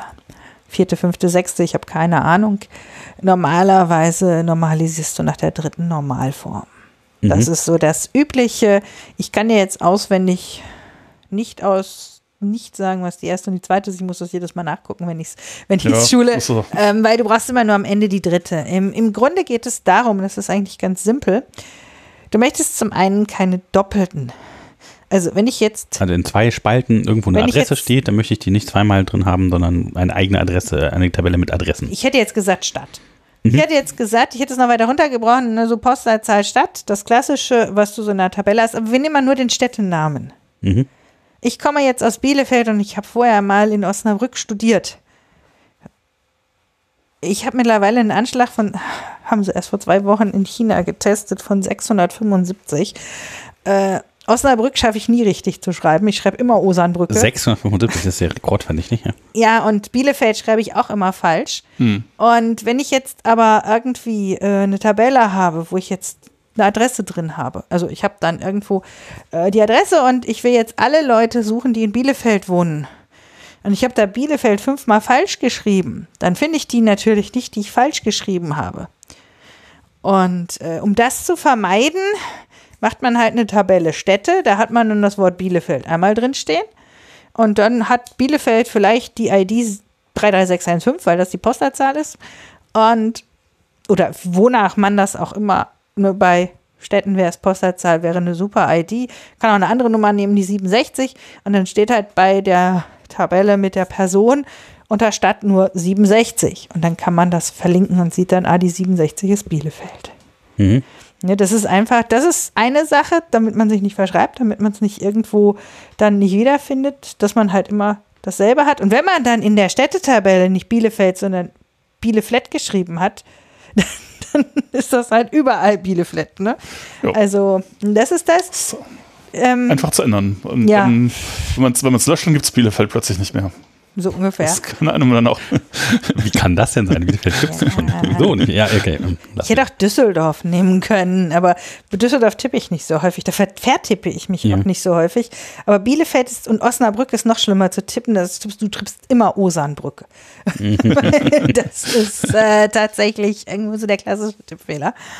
Und das andere ist die Sache, dass du das zusammenpackst, was zusammengehört und nicht mehr. Da nehme ich jetzt den Küchenschrank. Du hast in deinem Küchenschrank vielleicht eine Schublade, wo die Teller drin sind. Oh, ne, da drauf ist noch die Küchenwaage und die Küchenwaage ist umgedreht und in die Schale von der Küchenwaage passt noch ein Messbecher. Du hast einen Ort, wo deine Teller sind. Du hast einen Ort, wo deine Tja. Gläser sind. Ich hatte mal eine Mitarbeiterin, die hat tatsächlich Bei beim Ausräumen der noch Spülma Gewürze.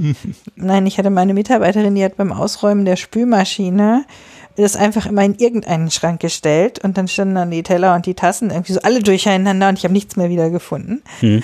Und nein. Also du sortierst ja so In ein einem bisschen ordentlichen in deinem, Schrank. Du sortierst in deiner Küche, ich habe jetzt die Küche genommen, ich hätte auch deinen Kleiderschrank nehmen können. Du sortierst Oh, oh. das ja ein bisschen. Und Du hast vielleicht einen Schrank, wo nur die Gläser drin sind. Da hast du Weingläser drin, Biergläser drin und so weiter. Aber das ist der Schrank, wo nur die Gläser drin sind. Und dann hast du einen Schrank, dann nehmen wir die ganze Wohnung, da sind nur deine Unterhosen drin. Mhm. Die mischst du nicht. so.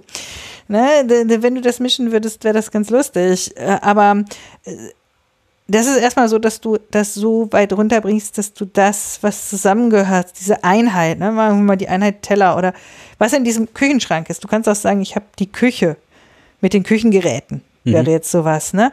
Und da habe ich das Schlafzimmer, da liegt das, du hast ja auch nicht unbedingt deine Kleidung in der Küche liegen.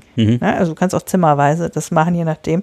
Aber dass du diese Einheit hast, in die du das runterbringst. Aber das ist, das finde ich jetzt interessant, weil ich glaube, das ist relativ schwierig, weil ich stelle mir das jetzt so vor, dass da relativ viel Validierung nötig ist, das da reinzubekommen, weil Nein. beispielsweise habe ich jetzt einen Schrank, wo Gläser reinkommen, aber ich möchte jetzt dann vielleicht doch teilen zwischen Weingläsern und Biergläsern und dann machst du Wassergläsern. halt zwei Tabellen.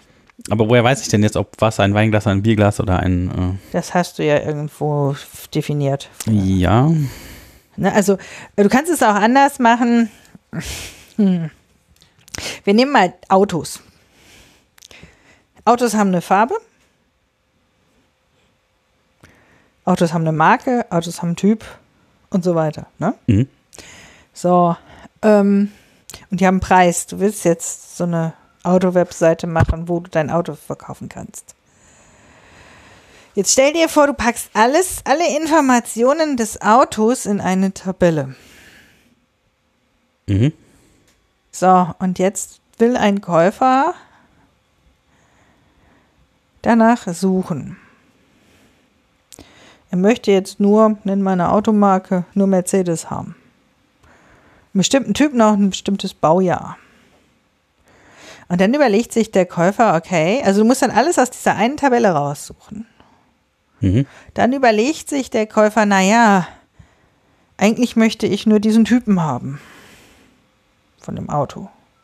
Jetzt steht der Typ da immer wieder in dieser Tabelle drin. Du hast ja keine zweite Tabelle, wo der Typ drin steht und hast dann nur die Nummern drin. Auch noch fünfmal falsch geschrieben, wahrscheinlich. Ne? Mercedes vielleicht auch noch dreimal falsch geschrieben.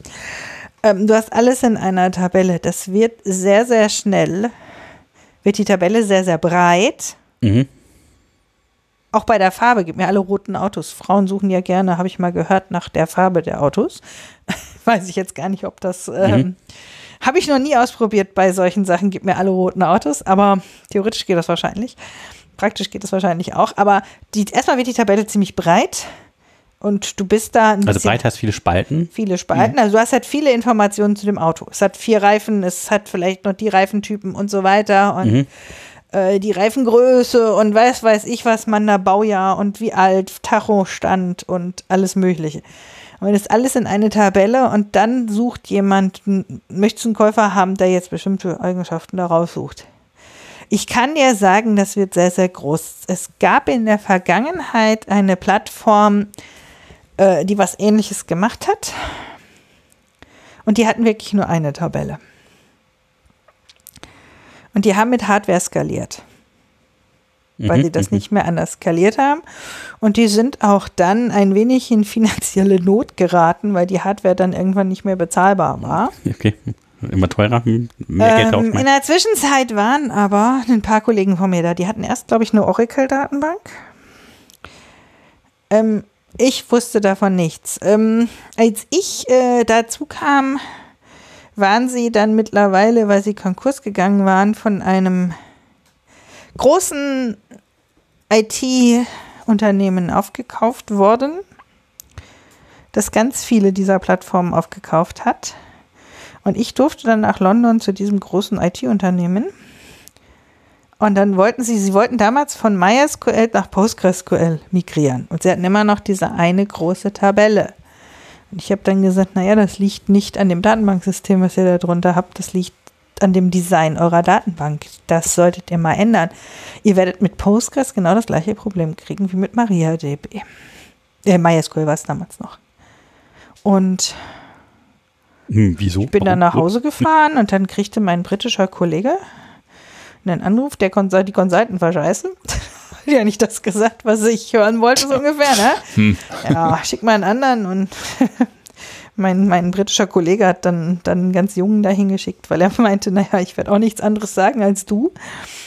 Und ich habe mich dann, ohne überhaupt irgendwie einen Namen zu nennen, weil das ist ja auch immer gefährlich so, so zu Hause, man hat ja auch Geschäftsgeheimnis und so weiter. Ne? Hm. Ich habe das dann zu Hause, ich habe mich bei meinem Mann darüber aufgeregt, über diesen Kunden, ohne ihn zu benennen. Ich weiß jetzt nicht, ob mein Mann wusste, äh, bei welchem großen Kunden ich war. Ne? Also ich, er wusste jedenfalls nichts von dieser Plattform.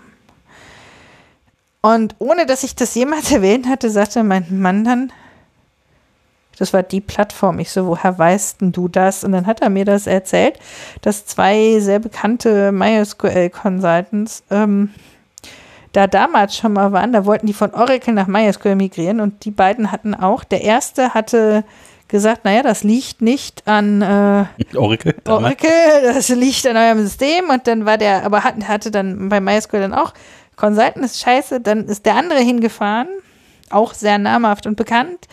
Äh, der hat das dann auch nochmal gesagt, und ich glaube, ein Dritter war dann auch nochmal da. Der hat gesagt, hatte gehört, was sie vorher beraten hat, hat gesagt so, oh ja, ja. Nee, nee, das brauchst du gar nicht, ne? ne? das brauchtest du gar nicht, das war so offensichtlich. Und naja, okay. Und dann hatten die nie wieder was davon gehört, bis ich dann da war. Und ich kriegte dann am Ende einen Anruf von dem großen Unternehmen und wurde dann gefragt, nur so irgendwie eine Stufe höher, was denn da los war. Und dann habe ich das erzählt. Und dann haben die wirklich diese Plattform ein halbes Jahr aus dem Netz genommen und komplett neu programmiert. Mhm. Die Plattform gibt es heute noch, ist aber komplett anders, aber das passiert, wenn du alles in einer Tabelle hast und wenn du da so viele Informationen drin hast, wenn du dann so Spalten, wenn du dann 250 Spalten hast in einer Tabelle, das macht auch nicht mehr wirklich Spaß, die Informationen mhm. daraus zu suchen. Die willst du auch nicht mehr lesen und nicht mehr warten. Ja.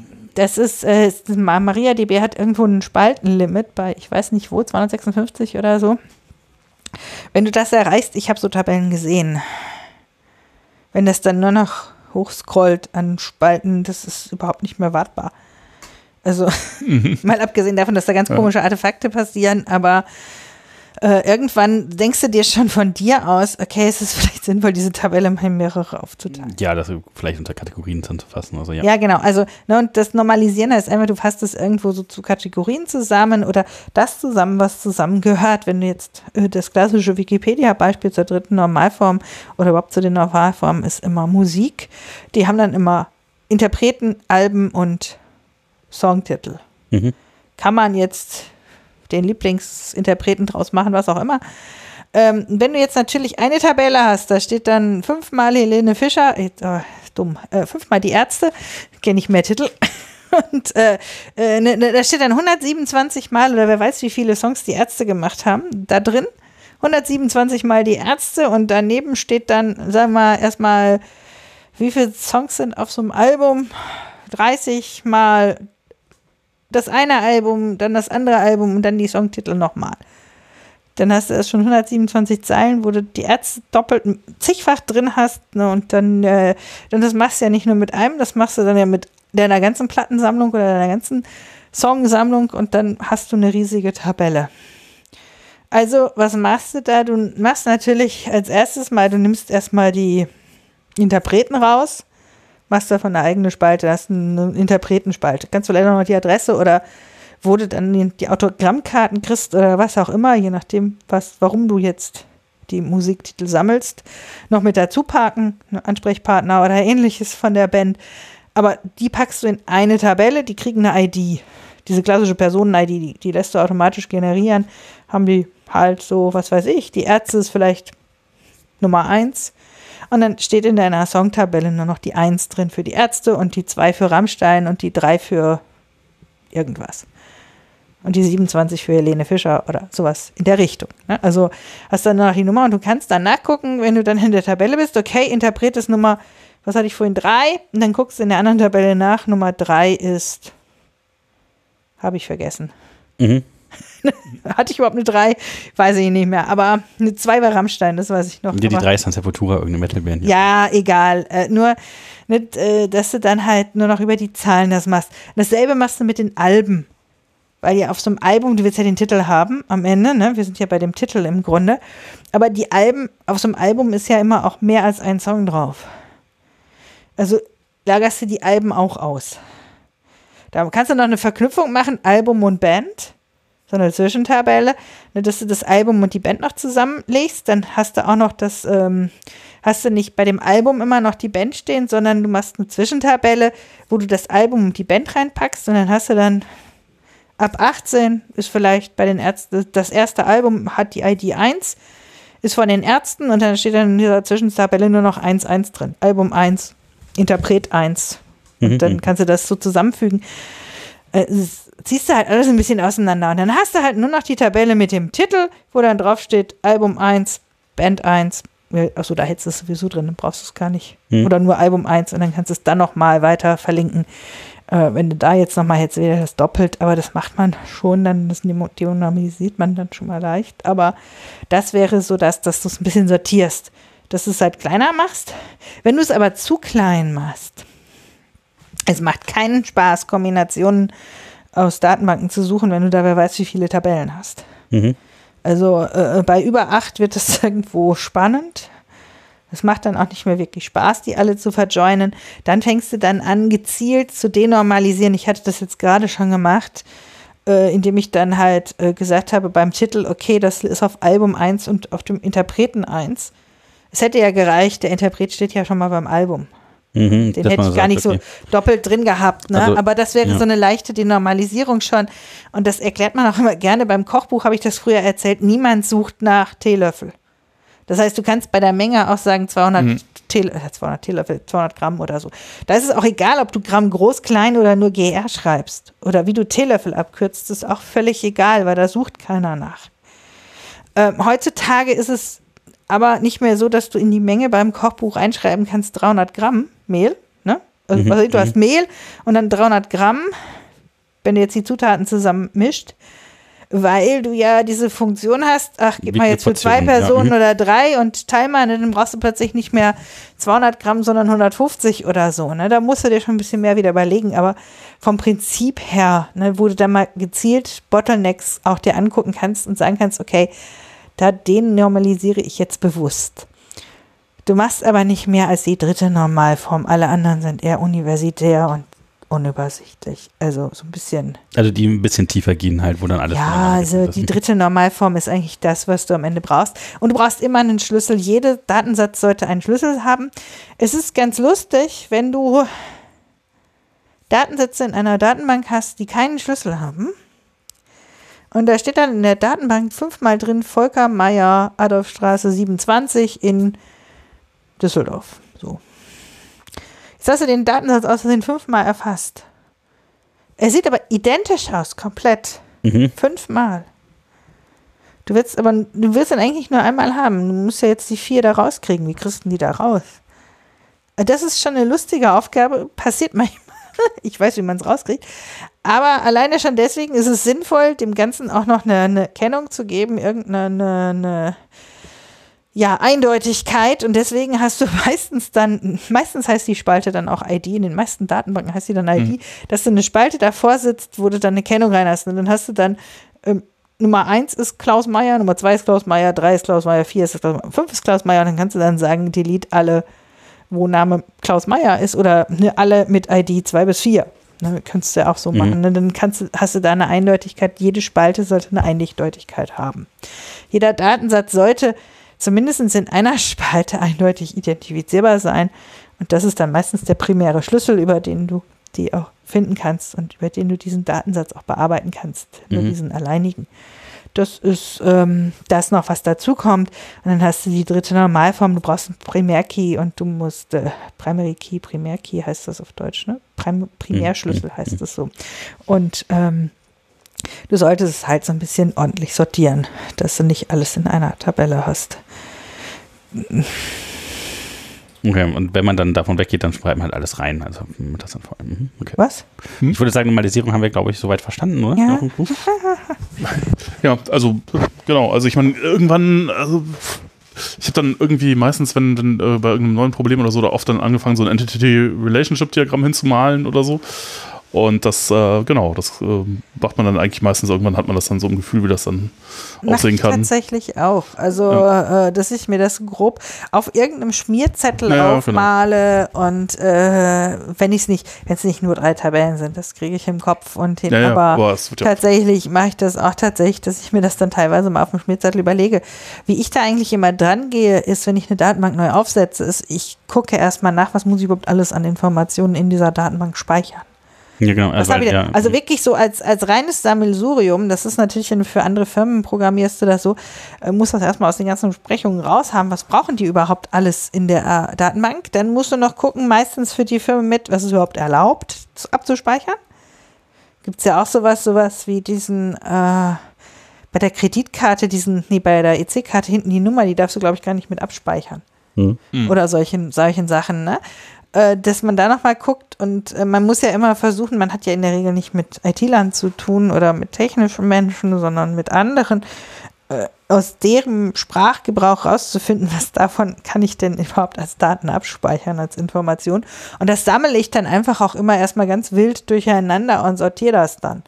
Und dann überlege ich mir, wo könnte ich jetzt was davon hinpacken und was gehört da wie zusammen und äh, so baue ich das Ganze auf und dann gucke ich, wie kann ich das dann vernetzen. Und auch ich mache es so, ich mache auch immer erstmal die dritte Normalform und gucke dann, äh, gut, manchmal sieht man dann schon auf Anfang an, okay, da kannst du einen Bottleneck haben, da kannst du was reinhaben. Ich kann mal ein Beispiel nehmen, nennen für einen Bottleneck. Ähm, eine Spielefirma mit Online-Spielen, die haben mehrere Online-Spiele und natürlich hat der Nutzer nur einen Account. Mhm. Und dann äh, hat er auch Nick, der Nutzer.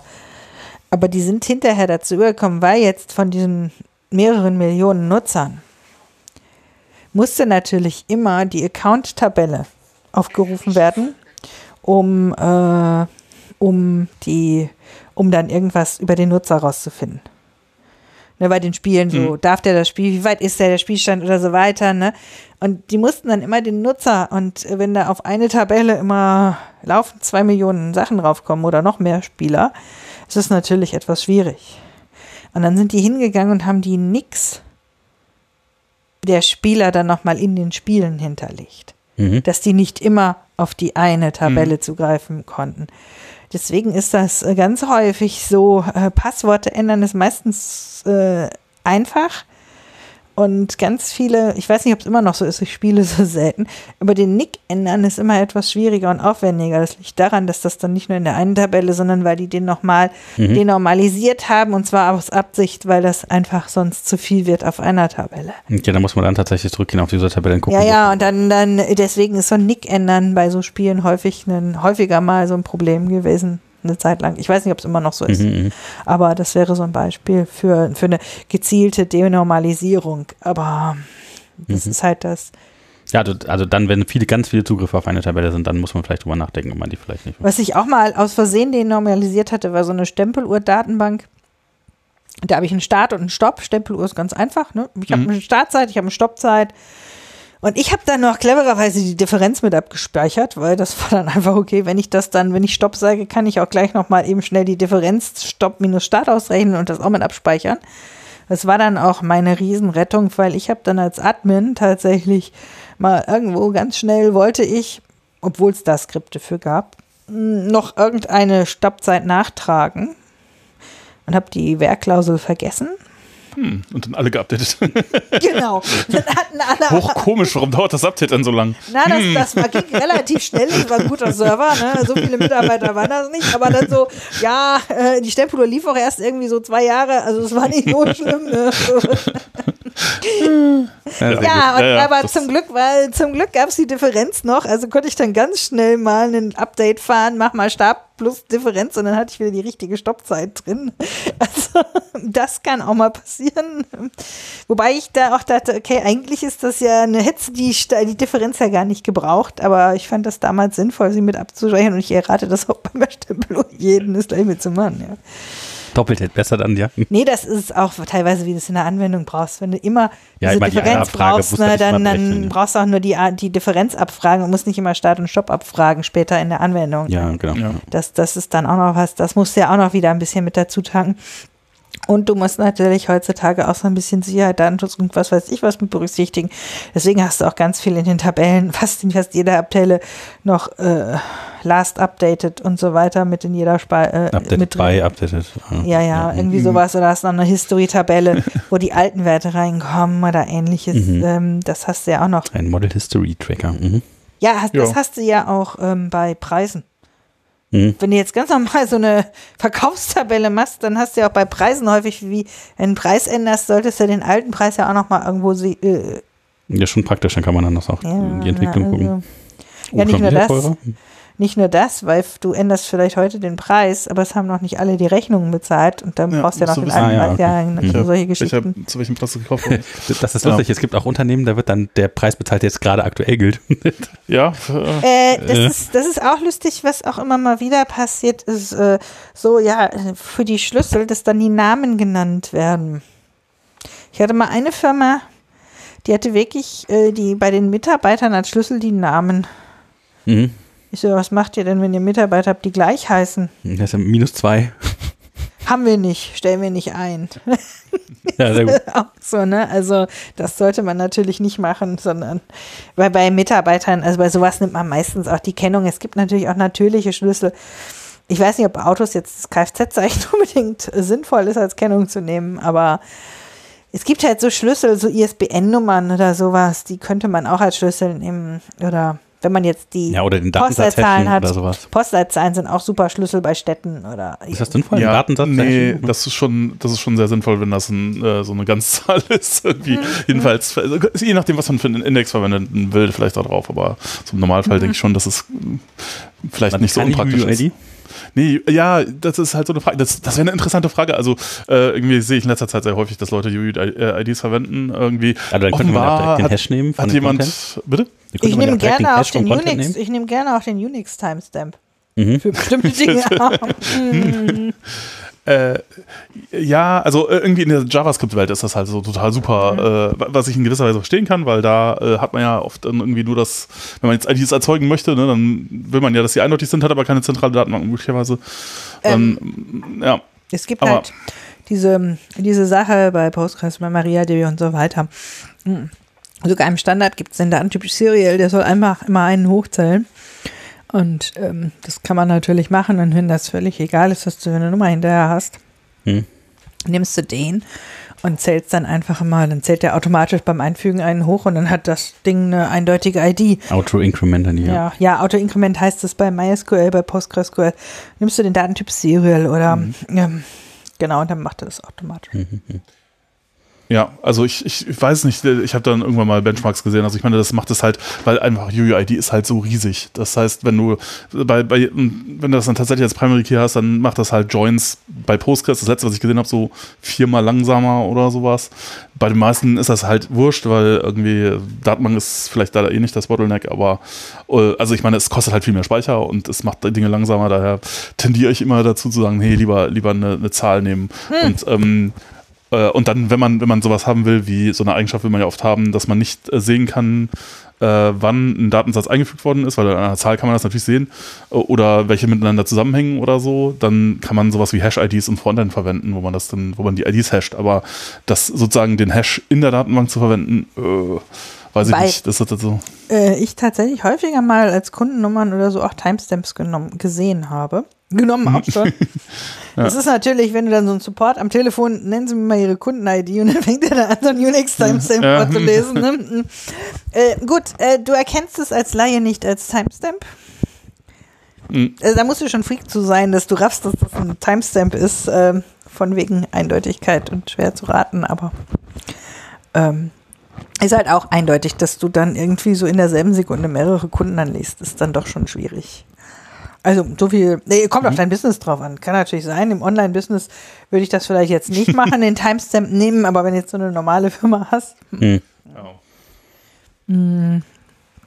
dann schon. Also das kannst du auch machen oder wie du dir noch immer generierst. Du musst dir halt was überlegen und ganz häufig bei den Tabellen ist es einfach automatisch hochgezählt. Mhm. Macht wahrscheinlich dann Sinn. Und wie gesagt, Postleitzahlen sind recht eindeutig. Oh, aber das ist so eine interessante Sache, weil was mache ich denn jetzt, wenn ich äh, die Postleitzahlen-Eingabe nicht kontrollieren kann, weil ich die irgendwo herbekomme und dann hat irgendjemand dann D minus Postleitzahlen eingegeben oder sowas. Und dann habe ich ja das Problem, dass ich dann Doppelte habe quasi. Naja, es kommt darauf an, wie du die Postleitzahlen in der Datenbank abgelegt hast. Ja, also normalerweise, wenn es eingefügt werden sechs kann. Zeichen, ja, nein, dann geht's halt kaputt an der Stelle. Also ich würde sowas ja prüfen in der Software, bevor ich es an die Datenbank schicke und die Datenbank prüft es und wirft es dir zurück, weil ganz einfach, weil ich muss ja erstmal, also ich, ich nehme die Daten entgegen, also die Software, jetzt in eurem Fall Python, in Python geschrieben, die nimmt die Daten entgegen. So. Jetzt nimmt es die Daten so, wie sie sind und schmeißt sie in die, in die Datenbank. Die Datenbank, äh, kann ich nicht einfügen, falscher Datentyp oder was auch immer Mhm. gibt dann, erstmal habt ihr eine Verbindung aufgemacht, die sind bei Postgres relativ teuer. Da rein, die gibt dann zurück, kann ich nicht. Ihr kriegt den Fehler, behandelt den Fehler wieder in Python. Das ist doch dann sinnvoller, bei sowas wie Postleitzahlen das gleiche in Python zu prüfen. Oder auch beim Geschlecht Also, oder sowas. Das Problem ne? ist halt dann die Frage, ob ich jetzt wirklich alle Ausnahmen irgendwie abfangen kann, die sich irgendwie ausdenken kann und Ja. oder das halt alles runterbreche oder ob ich sage, ich mache da einfach ein Textfeld draus und ist mir egal und dann ist halt dann die Eindeutigkeit Ja, was ich bei Postleitzahlen machen würde, ist, die gibt es ja als CSV, die würde ich einmal importieren und dann würde ich mir die als Liste, dann kann er die auswählen. Also es gibt ja, okay, Choice Feed, ja, gut, aber ja, Ja, aber Ja, wenn das, die also dann ich halt meine, mal nicht allein passt, das halt das Problem, Adresse ist Oder, halt schon. oder die Stadt, schon die. Stadt anfangen einzugeben und dann zeichnet der automatisch das. ja gut, aber da, da muss ich ja das Formular schon also in der Hand haben quasi. Ja, Ja, aber, aber, aber da gibt's habe, halt, da ne? halt unterschiedliche Sichten. Also ich meine, aber ich finde das Problem deswegen schön, weil das halt äh, äh, vielleicht klar macht, wo, dass das alles nicht so ganz einfach Nee, ist. Also ich meine, aus einer Datenbanksicht äh, kann ich mir vielleicht eine ideale, ich habe ich hab auch, ich, das hat wahrscheinlich jeder schon ein paar Mal gemacht, aber irgendwie so versucht, normalisiert Adressen zu speichern. Und ähm, dann, wenn man das aber dann benutzt, dann stellt man fest, so, uh, das gibt aber ganz viele Fälle, die passen dann halt nicht. Weil Mannheim. Mannheim. irgendwelche halligen äh, Dinge, die halt irgendwie nicht so richtig da reinpassen wollen. Also ähm, dann, wenn man dann sich mit Leuten unterhält, die dann aus dem Web-Dings da drauf gucken, die sagen dann eher so, ja, okay, du kannst das ja vielleicht in der Datenbank so speichern, aber wenn du es zum Beispiel dann hinterher irgendwie Leuten anzeigen oder ausdrucken oder sonst irgendwie, dann nimm halt immer irgendwas, was reiner Text ist, weil alles andere geht eh nicht. Alles andere kannst du eh nicht machen, weil es funktioniert hinten und vorne. Also was äh, ich tatsächlich mache, ist, ich mache einfach immer nur Adresse 1 bis 6. Sechs Felder und da können die reinschreiben, was sie wollen. Ne? Also so ungefähr. Ähm, du kannst es ja dann irgendwie prüfen. Also, ich weiß nicht, wie du es prüfst. Also, Irgendein Regex und wenn es nicht matcht, dann irgendwie Error, oder? also du kannst die Ländercodes kannst du natürlich, ich würde auch sowas wie Postleitzahlen nochmal extra vielleicht, ne, Hm. kannst du ja importieren.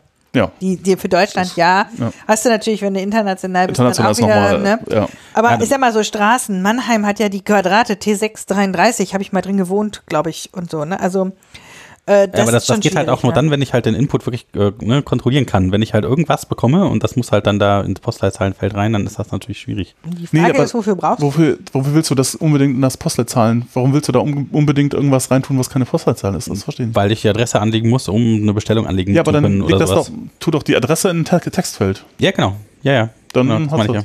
Und dann kannst du ja versuchen, eine Postleitzahl halt zu extrahieren oder so. Ja, oder, Die, oder die Postleitzahl kommt direkt ins Textfeld. Also auch. Die Frage ist ja, hm. wofür brauchst du diese Adresse? Genau. Ja. Ja, ja. Ja, nein, also die Frage, was halt noch schwieriger wird hinterher, ist halt Filtern von Adressen, Also eindeutiger wenn, wenn du Zuordnung ein, Beispiel, ein ja. Verkäufer bist, der etwas online verkauft und du brauchst jetzt die Lieferadresse, um das dem Kunden zu liefern, da hat der Kunde ja schon ein gewisses Interesse Das dran, das nicht richtig. Ja gut, aber dass dann, dann nehme ich Adresse halt das Textfeld, dann kommt das halt auch an. Aber wenn ich jetzt dann hinterher in der Analyse hingehen will, in welchem Postleitzahlengebiet habe ich denn jetzt wie viel geliefert beispielsweise, dann ist halt dann das Problem, dass die Textfelder halt nicht mehr ja, aber dann, genau, ist halt die Frage, wie wichtig ist es, dass auf, bis auf die letzte Adresse stimmt und dann. Genau, äh, dann muss ich hier dann halt ja. Filter überlegen, wie ich Ja, das dann wieder Dann rausfinde. ist auch die Frage, ob du diese Analyse überhaupt fahren darfst oder ob das gegen die Datenschutzrichtlinien verstößt. Ja gut, aber das ist ja ein anderes Problem. Naja. Also im Ja, Zweifel hat man ja berechtigte Interessen und dafür eine jeweilige Datenschutzvereinbarung. Ach nicht. Also bei Business-to-Business-Kunden meistens schon. Ja, das ja. Ja. So, und ähm, Aber ich habe die hier gleich aufgegessen. das ist ja lecker. Das, das, das, sind sie da. Nein, aber das ist so dieses. Ähm, nee, aber tatsächlich, ähm, ich habe das auch jetzt schon mehrfach. Ich war dann einmal faul. Ich habe dann mal angeguckt, was passt denn auf dem Briefkopf. Da hast, ich glaube, du hast sechs Zeilen, oder hast du fünf?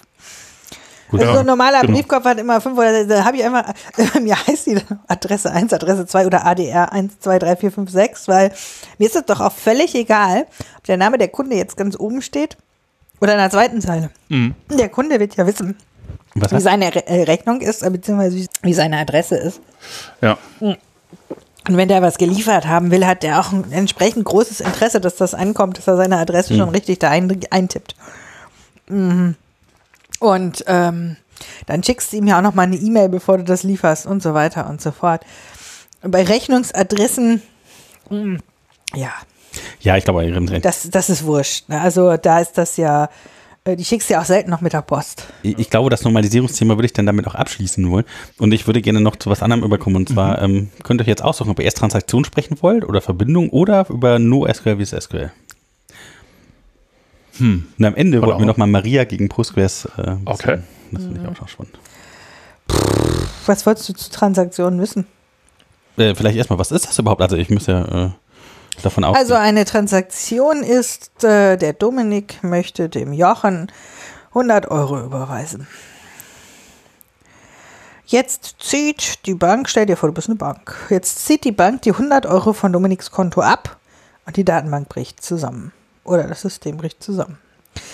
Ja, es ist halt beim Jochen nichts angekommen, aber beim Dominik sind die 100 Euro auch weg.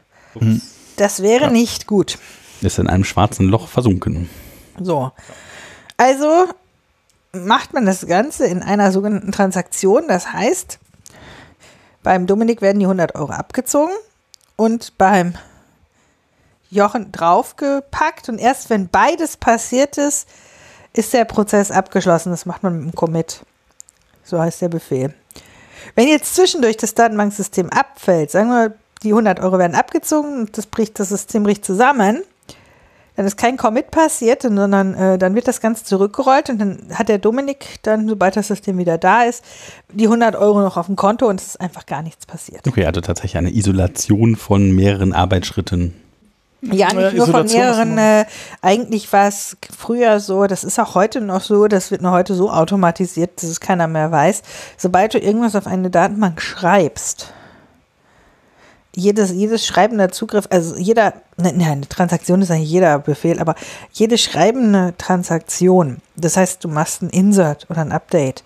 Wenn du das mal so früher in C gemacht hast, musstest du immer ein Commit hinten dran werfen. Mhm.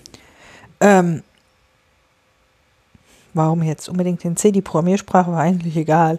Aber du musst immer einen Commit hinten dran, dran, dran werfen. Also du musst es immer erstmal Insert sagen und dann darunter Commit. Mhm. Danach. Mittlerweile machen die Datenbanksysteme alle Autocommit. Das heißt, wenn du einen Insert-Befehl abfeuerst, dann wird er automatisch committed. Aber das Commit ist natürlich intern immer noch da.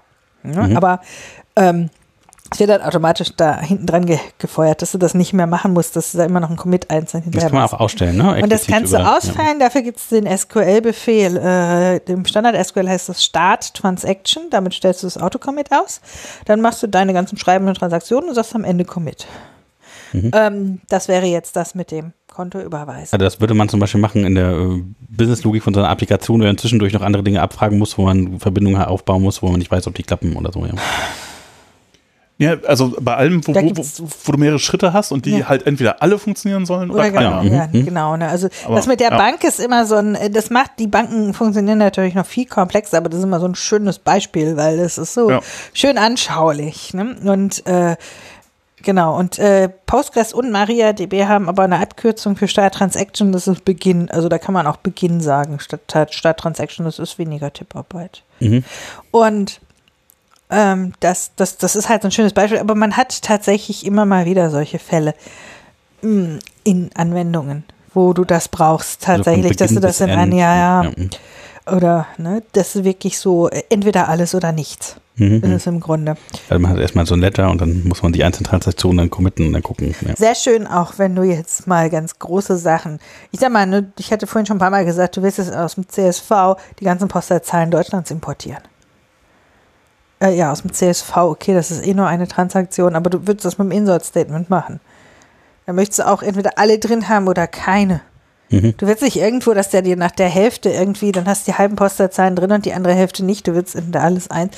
Würdest du auch mit einer Transaktion machen. Wie gesagt, wenn du das CSV hochlädst, äh, ist es nur eine, aber könntest das auch anders lösen. Das war jetzt zum Beispiel, was mir einfällt. Also es gibt da aber durchaus ganz viele, kriegt da wahrscheinlich jetzt ganz viele Zuschriften, was da die Leute als Beispiel schon haben für Transaktionen. Aber das ist so das Transaktion und das wird mitgeloggt tatsächlich. Das Transaktionslog ist ja das Wichtigste überhaupt bei Postgres, äh, bei Datenbanken. Und das wird halt mitgeloggt, damit du dann, äh, wenn deine Datenbank abstürzt, hast du immer noch das Transaktionslogs und aus dem Bestand, den du auf der Festplatte in deinem Datenverzeichnis hast und den Transaktionslogs kann die Datenbank wiederhergestellt werden. Hm, das- die Backups sind wichtig. Genau. Naja, aber der Datenbank muss es halt schon irgendwann mal geschrieben haben auf die Platte. Das ist halt Ja, auch so etwas, was- Transaktionslog ja. schreibt halt immer auf die Platte. Das Ja, ja. ist das Wichtige daran. Es sei denn, man hat, da muss man immer aufpassen bei. Aber man kann es auch abschalten. Äh, macht, macht Tests unter Umständen schneller, aber. Äh, das, man kann äh, das abschalten, ja, das, das kann man machen. Ganz viel fieser ist aber, dass Festplatten nicht unbedingt permanent speichern. Dass äh, auch Festplatten mittlerweile irgendwelche Caches haben und wenn dann wirklich mal so richtig heftig was ausfällt, ist, ist, ist in Deutschland seltener als in Amerika. Mit Stromausfällen haben wir jetzt nicht ganz so viel hier zu tun. In Amerika fällt ja ganz häufig der Strom aus und so weiter. Dass dann das nur in dem Cache der Festplatte war und noch gar nicht richtig auf der Festplatte und dann weg ist. Da wird dann immer geraten, man soll den Plattencache ausstellen und solche Geschichten, damit das dann Ah, äh, okay, ja gut, ich, ich, ich weiß es nicht genau. Ich glaube, ähm, ja, man kann, äh, ich ist glaube, der, auch bei VMs, dann sagt die VM, es ist fest auf der Platte, Ja, es gut, ist aber erst im Cache des Hostes oder so. Ne? ja, ja, ja, das, ja. das ist auch was, da habe ich bei VMs dann keinen Einfluss drauf. Also ist, äh, bei, den, bei den Datenbanken, so Hardware-Datenbanken, die ich mal so irgendwie in, in Rex gesehen habe, die hatten meistens dann halt so RAID-Controller mit Batterien drauf. Ja, Äh, Battery das Backup. ist, ein- das Genau. ist äh, ähm, ansonsten, ich glaube, also po, äh, Postgres verwendet irgendwie FSync und FSync kann man auch irgendwie sagen, so sag mir, sag er, werd erst fertig, wenn du es wirklich, wirklich auf der Platte geschrieben das, das ist das, hast. Das ist was. halt, äh, das äh, macht es auch langsamer, aber ja. Nein, F-Sync ist äh, das, was die, was wir immer den OpenStreetMap-Machern sagen, stell das aus, wenn sie wieder ganz NRW oder die halbe Welt hochladen wollen, weil das geht schnell. Und da kannst du auch mal sagen, entweder du hast alles oder gar nichts, du willst ja die ganze Welt hoch. F-Sync sollte man nie abschalten. Es gibt Chronos Commit bei PostgreSQL und bei MariaDB heißt das Ganze. Ein Kollege von mir sagte mal, es ist die längste Variable, die es gibt. Ähm, äh, es gibt die, die Variable mit selber, also die heißt nur anders. Ähm, das kannst du ausstellen, dann ähm, würde es schon das ACK, das OK zurückgeben, wenn es im Cache, wenn die Transaktion im Cache liegt und nicht auf der Platte. Ansonsten kriegst du immer erst das, so wenn du eine, wenn du ein Statement abfeuerst, kriegst du erst das ACK, das Acknowledgement oder das OK zurück. Wenn wirklich das von einer Transaktion, wenn das System sagt, ja, das Transaktionslog, also dieser Schnipsel, den du da geändert hast, der ist jetzt wirklich auf der Festplatte im Transaktionslog. Und du kannst halt das Transaktionslog hat nochmal ein Cache da drüber und du kannst halt auch schon sagen, okay, gib mir das schon zurück, wenn das in dem Cache angekommen ist. Da verlierst du bei PostgreSQL ähm, maximal 600 Millisekunden an Transaktionen. Also deine letzten 600 Millisekunden an Transaktionen kannst du verlieren.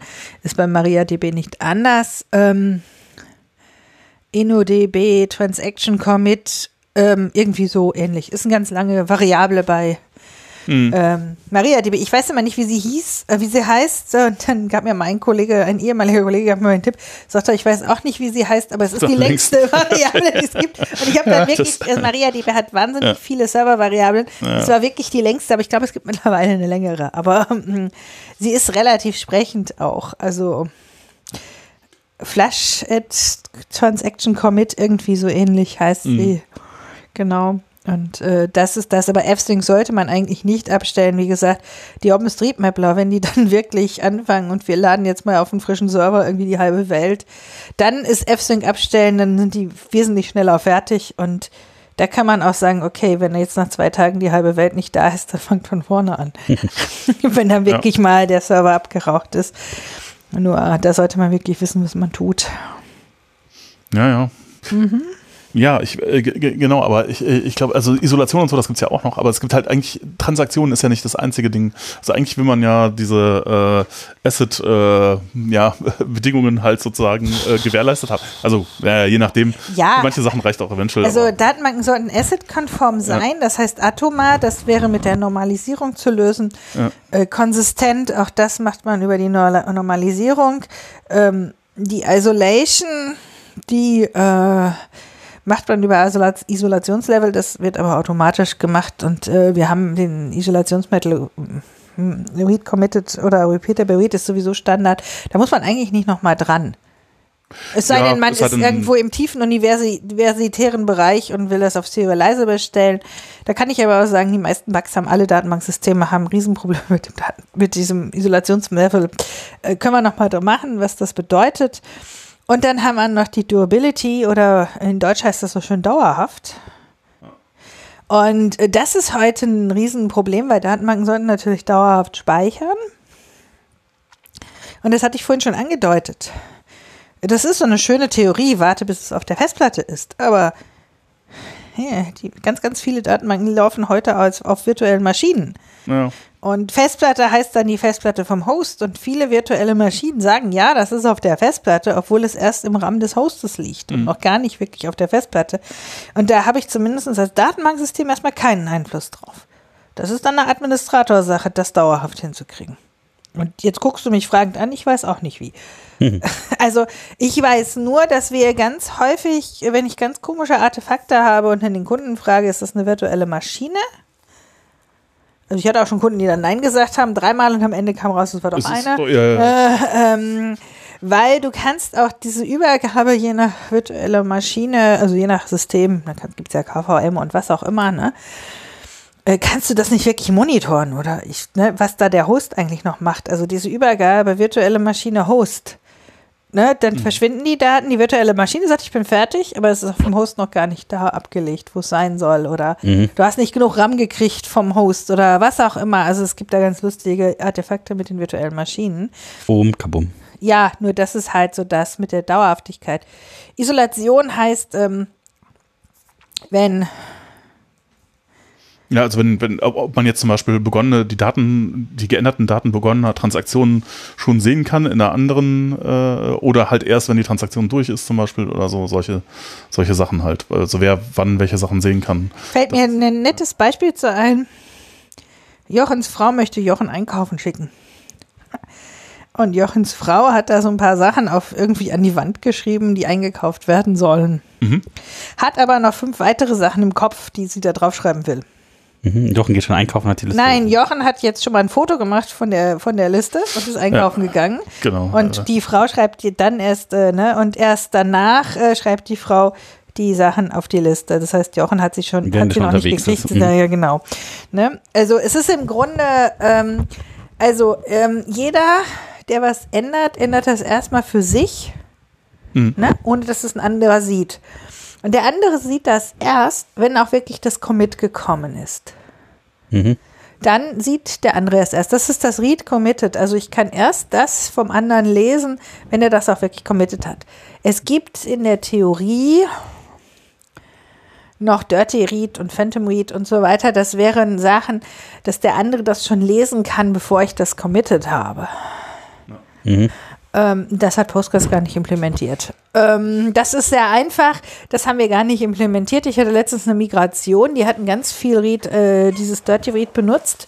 Und dann habe ich dann die Entwickler gefragt, warum braucht ihr das? Dann mussten die erstmal ganz tief forschen. Ja, weil das hat mal ein Kollege, der längst in Rente ist, gesagt, dann ist das irgendwie schneller oder so. Und dann mussten die noch länger forschen und dann haben sie festgestellt, eigentlich brauchen wir es gar nicht, das können wir auch komplett anders machen.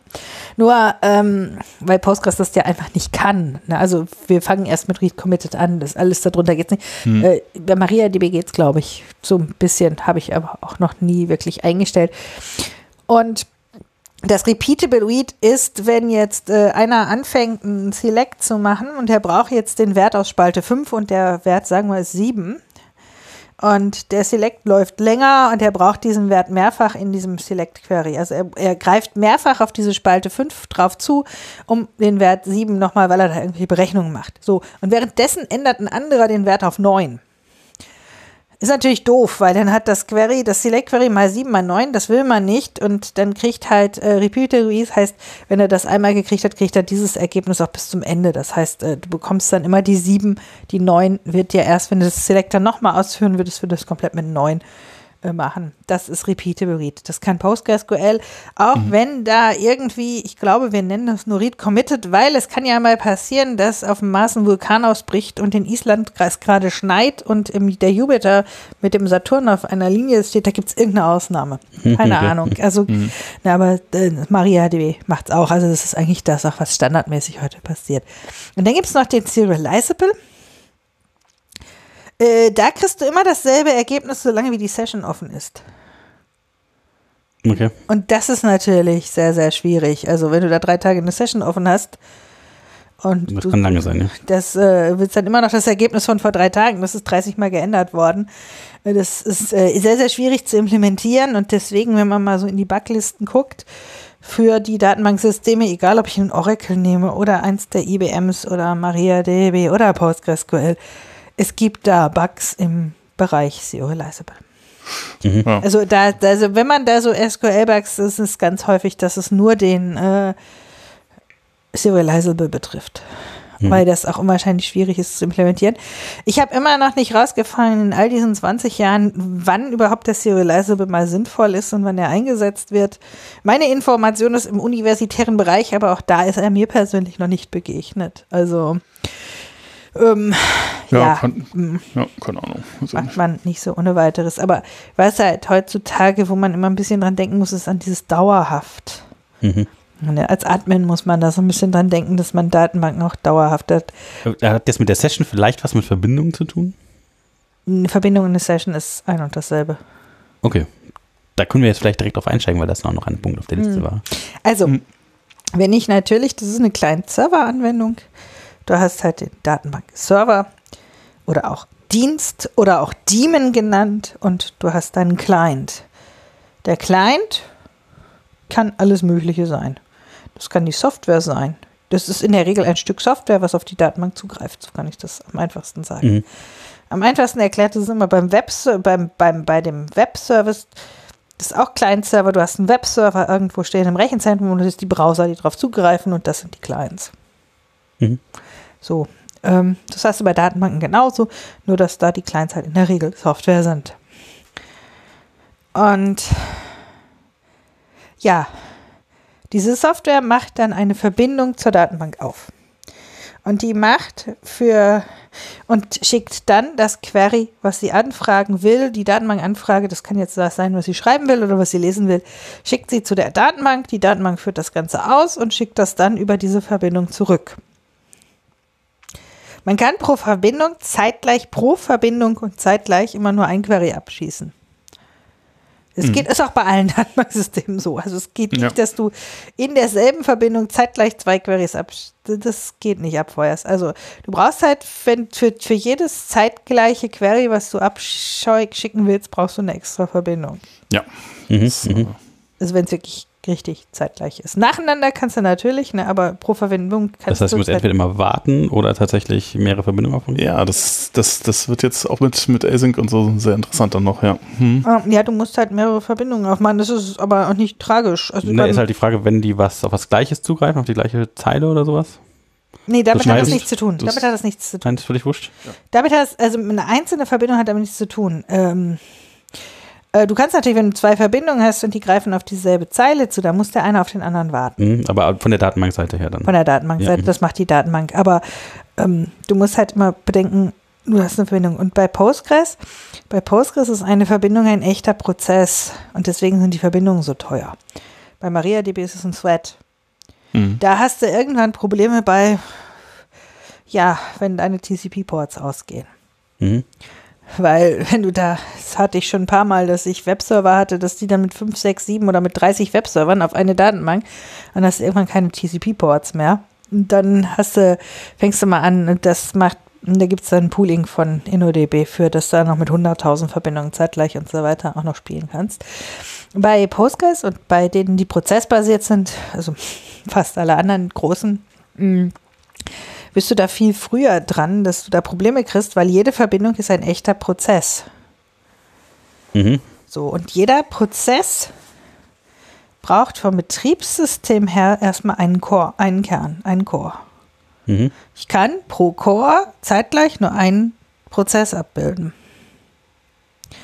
Das heißt, wenn ich acht Verbindungen aufhabe und ich habe acht Cores, dann läuft auf jedem Core eine Datenbankverbindung. Zeitgleich.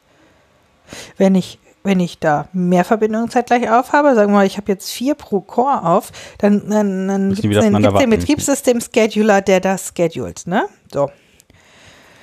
Und ja, dann gab es mal vom Postgres diese nette Empfehlung von meinem lieben Kollegen aus den USA. Ja, so vier Verbindungen pro Core zu einer Zeit, wo Cores auch noch nicht so gut verbreitet waren. Also generell, äh, auch bei MySQL ist das übrigens nicht anders. Datenbanken sind immer sehr, sehr core-lastig. Je mehr Cores, umso besser, gerade bei Webanwendungen und so weiter. Ähm, du kannst da nie genug von haben. Und du musst dir halt überlegen, wie viele Verbindungen habe ich zeitgleich. Und weil das echte Prozesse sind, ist da auch irgendwo meine Grenze. So, man sagt so vom Bauch her irgendwie so 200, 400. Das ist, je nachdem, wen du fragst, ist das ein bisschen anders. Aber es gibt ein Connection Pooling. Das heißt, du packst zwischen deine Datenbank und deine Anwendung einen Pooler. Ist sehr lustig. Ich habe mal äh, in meiner Studentenzeit vor im letzten Jahrhundert, nein, Anfang dieses Jahrhunderts hatte ich einen Job bei einer großen deutschen namhaften Firma. Und damals hatte der Datenbankhersteller die Idee, wir verkaufen mal äh, Datenbanklizenzen pro Verbindung. Richtig teuer. Mhm. Und die Firma hatte dann fünf Verbindungen zu dieser Datenbank gekauft. Und ich durfte dann einen Pooler schreiben, der dann dafür sorgte, dass immer nur fünf Verbindungen zu dieser Datenbank kamen und alle anderen wurden dann gescheduled, ähnlich wie das Betriebssystem das scheduled. Da gibt es dann, den, häufig wird der Round-Robin-Scheduler genommen, der das dann poolt. Und sowas gibt es halt auch für die Datenbanksysteme. Äh, der von Postgres heißt PG Bouncer, Mhm. den wir immer empfehlen, wenn es keinen anderen gibt.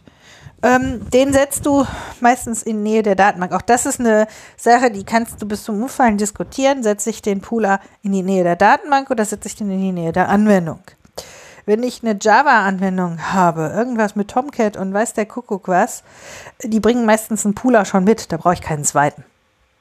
Ja, das ist auch sowas, das sehe ich immer. Ich sehe manchmal Datenbanken, die haben dann drei Pooler, wo ich mich frage, warum einer reicht. Ne? Wie, wie ist das bei Python, Jochen? Weiß ich jetzt nicht. Nee, da, da ist es also zum Beispiel Django macht das jetzt, ob der Nick 4.1 äh, kommt jetzt irgendwann im Sommer, äh, macht, da gibt es einen, äh, einen internen Pool sozusagen, also für die, äh, für, für aber normalerweise äh, du kannst die Anzahl der Verbindungen, die jetzt dein Applikationsserver sozusagen zur Datenbank macht, kannst du normalerweise einstellen. Aber das ist jetzt halt schwierig geworden mit, äh, mit Async, Mhm. weil wenn du jetzt, sagen wir mal, so fünf Queries, äh, Queries machst und die können alle gleichzeitig ja laufen und äh, ab Django 4.1 hast du halt auch schon ähm, zumindest ein Async-Interface für deinen ORM. Also der ORM ist noch nicht Async-fähig, aber es gibt zumindest das Interface. Äh, dann ist halt natürlich, der, dann könnte sozusagen dann ja der ORM fünf Verbindungen aufmachen, die alle gleichzeitig rausschicken, weil geht halt nicht auf einer Verbindung, muss er fünf Verbindungen aufmachen. So, wenn du jetzt aber eingestellt hast in deiner Datenbank, äh, in deiner, in deiner Django-Config, ja, so soll aber nur zwei Verbindungen zur Datenbank aufmachen, dann ist das natürlich ein Problem. Äh, also, das muss man dann halt irgendwie handeln und dafür gibt es halt dann äh, eine Pool-Implementierung direkt in Django, jetzt ab der nächsten Version. Aber äh, genau, ja. Äh, Also, wie gesagt, das kommt ein bisschen auf deine Hardware drunter an. Ich sehe, du findest da so ungefähr 200, 400 Verbindungen. Muss auch mal gucken, zeitgleich. Mhm. Ne, das ist auch sowas, wenn man das mal monitort, das ist bei MariaDB einfach zu monitoren als bei Postgres. Da habe ich da 10.000 Verbindungen. Dann gucke ich, habe ich zeitgleich vielleicht maximal 64 gehabt. Exakt zeitgleich. Ne, Also, mhm. Ja. ne, das muss man ja auch äh, gucken, wie Ja. viel sind das denn wirklich ex exakt zeitgleich. Das ist so das mit den Weil Verbindungen. die so schnell halt so wieder zu sind, ne? ja. Ja, also ich meine, das ist halt, äh, würde ich sagen, das ist einer der Hauptvorteile äh, von, äh, von, von, My- oder war früher auf jeden Fall äh, von MySQL, dass man da nichts machen musste. Dass halt so quasi jedes Statement, das man abgefeuert hat von PHP aus, hat halt einfach eine eigene Verbindung aufgemacht und nach dem Statement war sie wieder zu. Na, Äh. nichts machen. Also ich hatte jetzt tatsächlich mal während der Pandemie einen Kunden. Da durfte ich dann mit Servern spielen mit 128 Cores. Das war schon sehr lustig.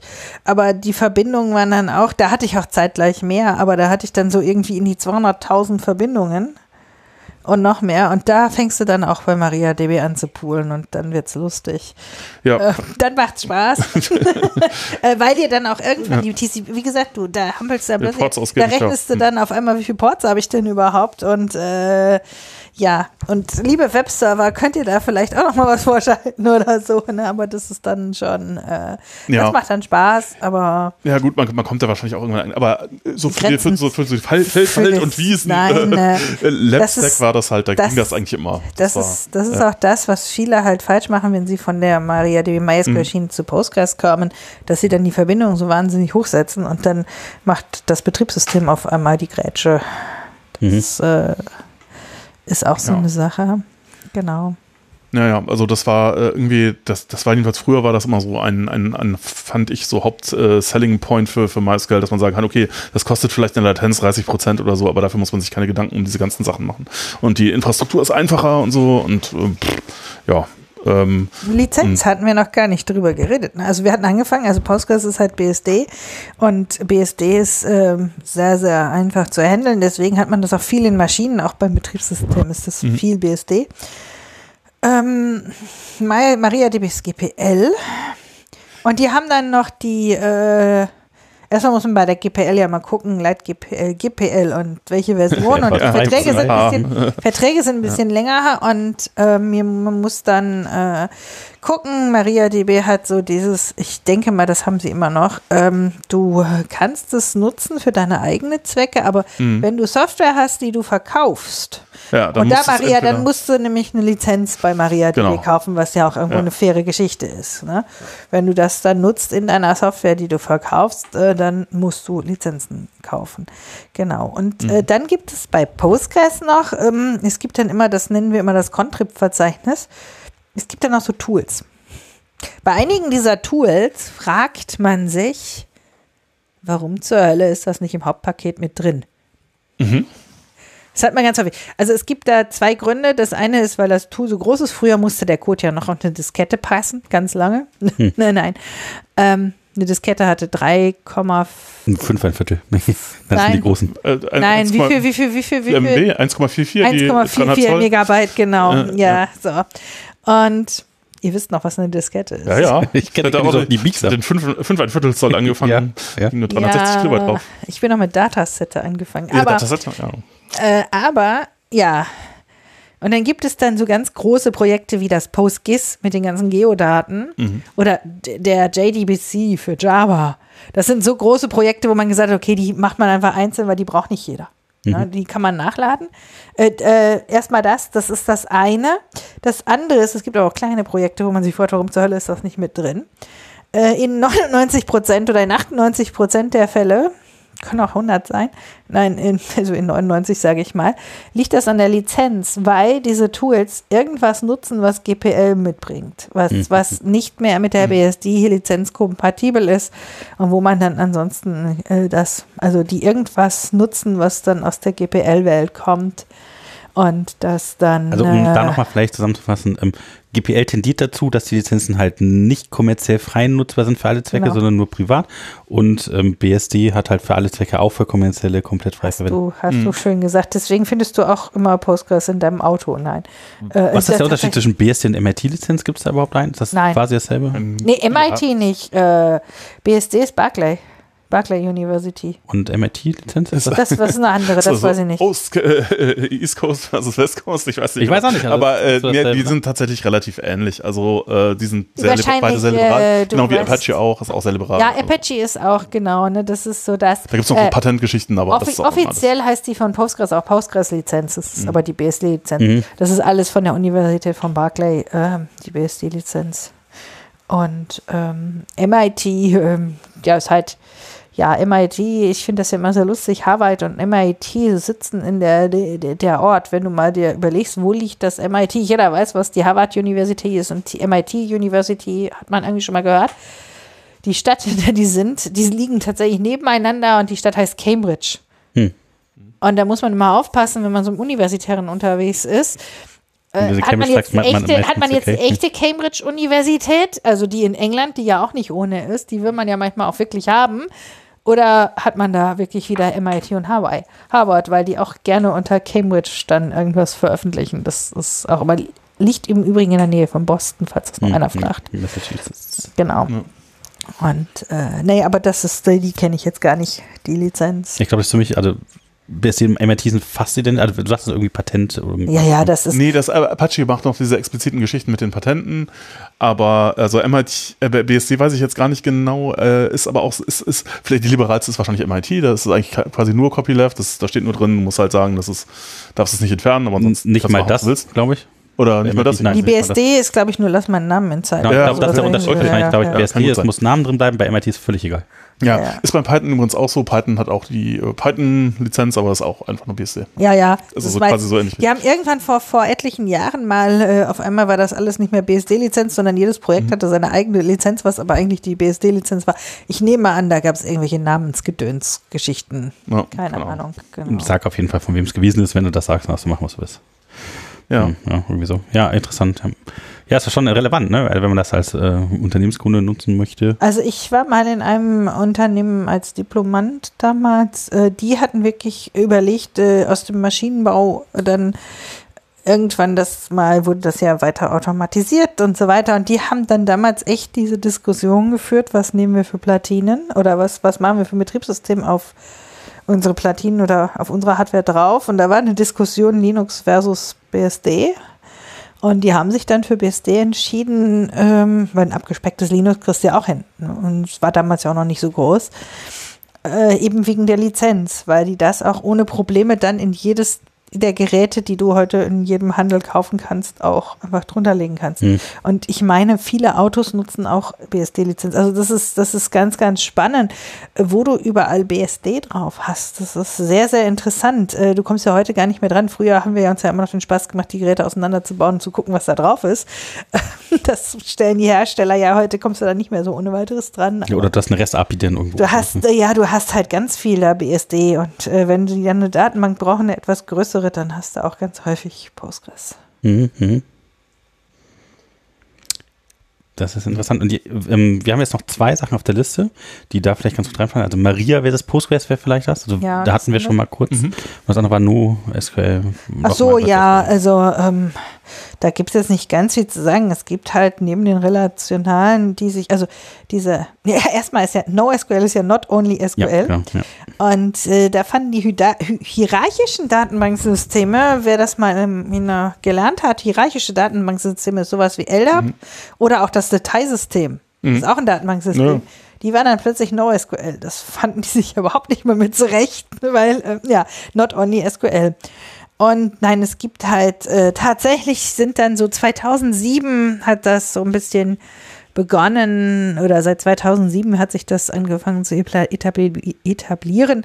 Meines Wissens sind das äh, dokumentenbasierte, von der Technik her dokumentenbasierte Datenbanksysteme und Graph-Datenbankensysteme, die graphenbasiert sind. Mhm.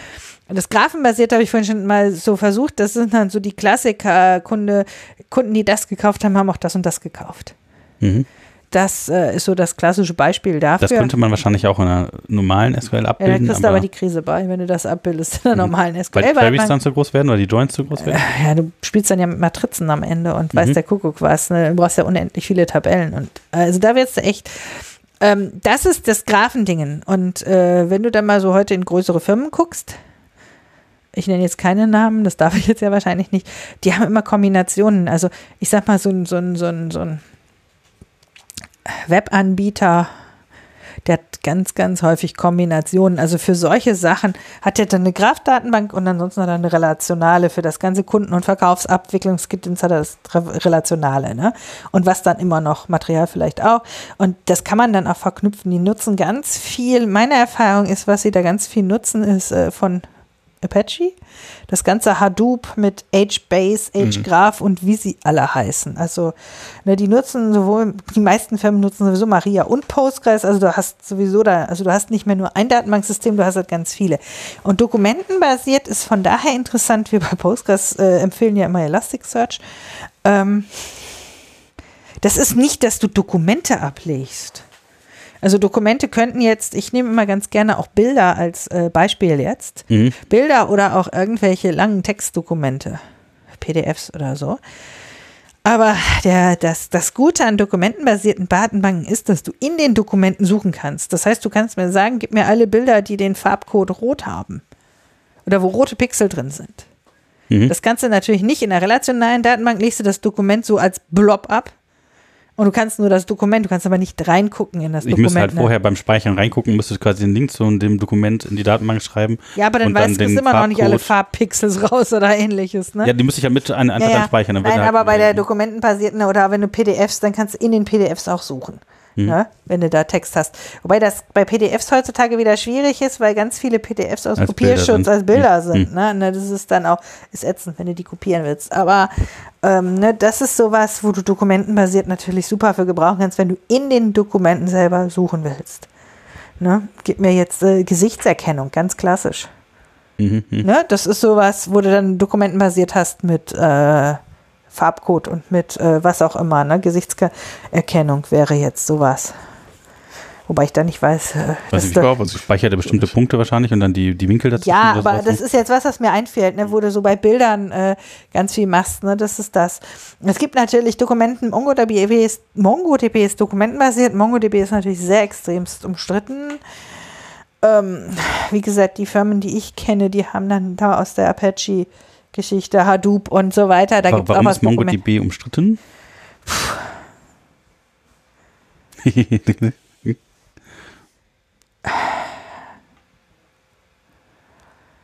Meine Erfahrung mit MongoDB ist, äh, äh, dass es extrem RAM-lastig ist und auch sehr RAM-aggressiv ist.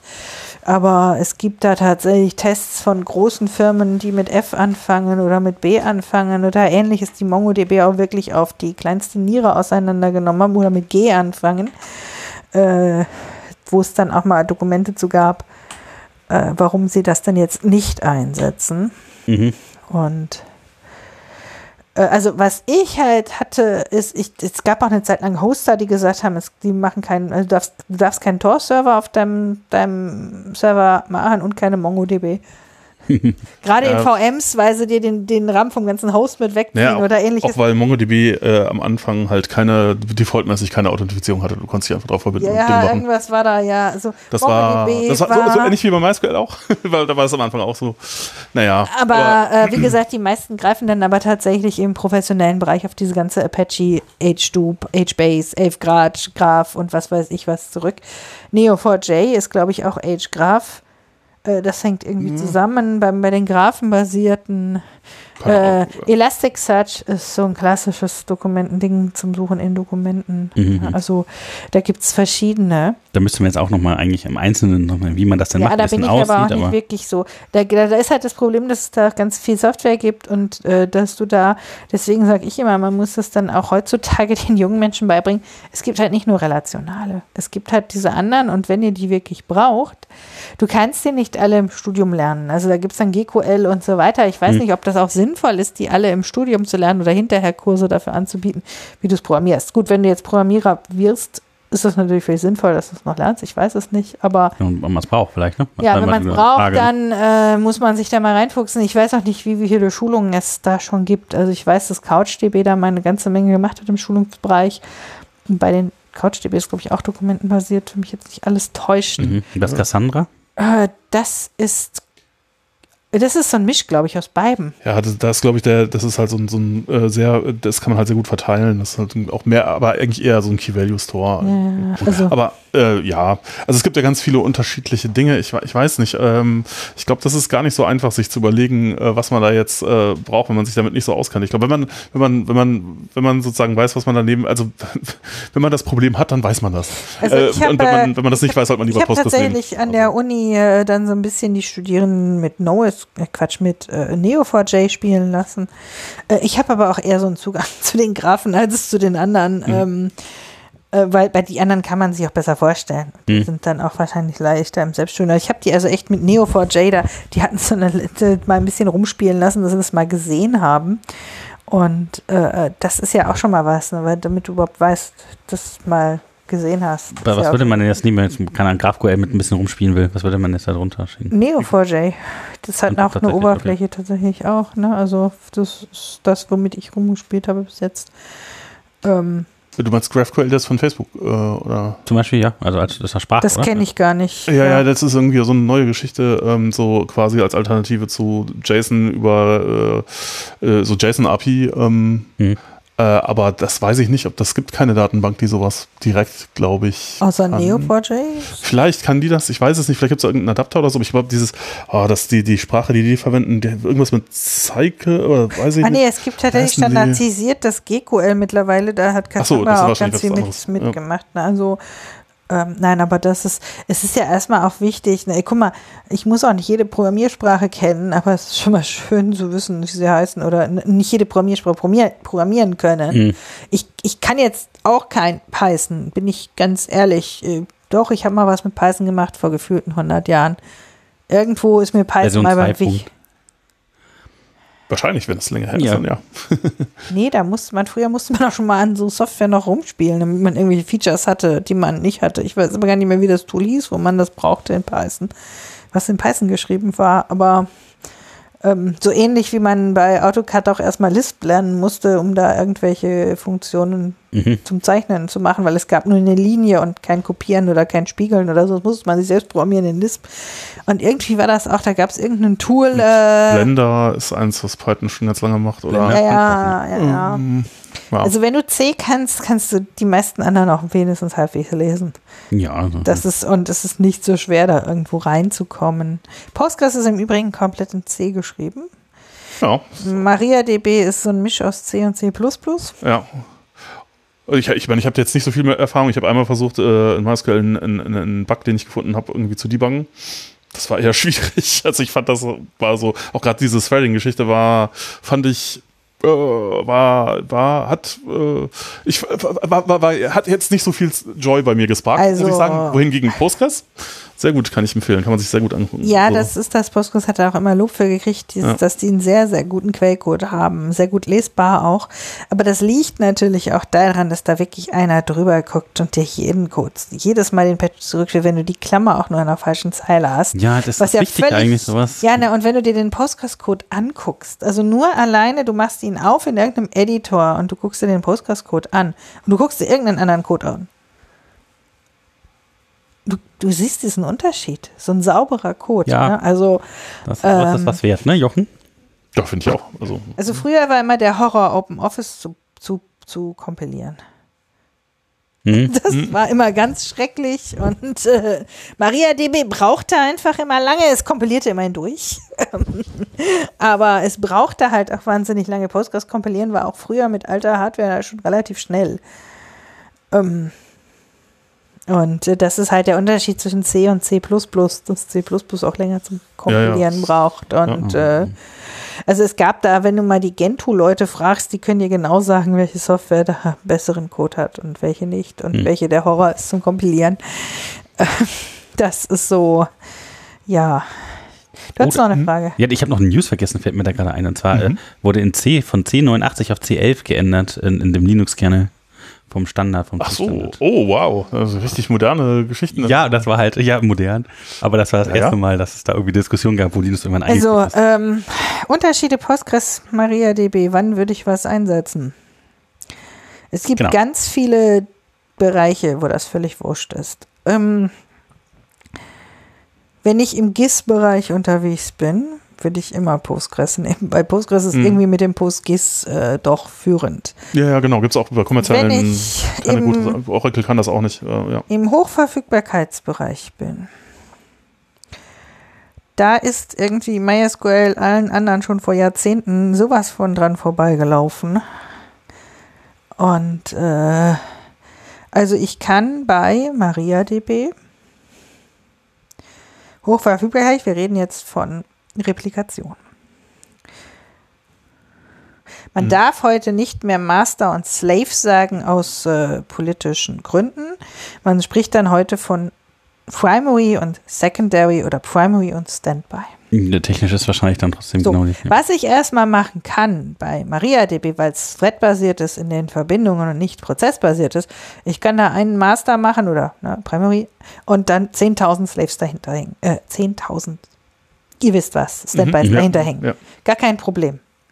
Oder ne, ich kann natürlich auch dann immer einen Standby zum, also ich kann immer äh, replizieren, Standby von Standby von Standby, ne? Also Ja, kann das so als eine Kette Hierarchie, so aufbauen. Baum. ne? Also ja. Genau. Aber es ist überhaupt kein Problem und das wird auch häufig genug gemacht. Ein Master und dann mehrere tausend Standbys. Machen die Großen alle. Und wenn du mal guckst, äh, die meisten Großen, die meisten ganz Großen haben auch da in diesem Bereich immer MariaDB oder MySQL halt entsprechend von Oracle, aber nichts anderes. Ähm, bei Postgres ist prozessbasiert und da hat man ja das Verbindungen sind halt Prozesse. Da ist, also da krieg, kriegen dann die Postgres, da kriegen Schnappatmungen, wenn du sagst, du willst einen Master haben und, und 1000 Standbys. Mhm.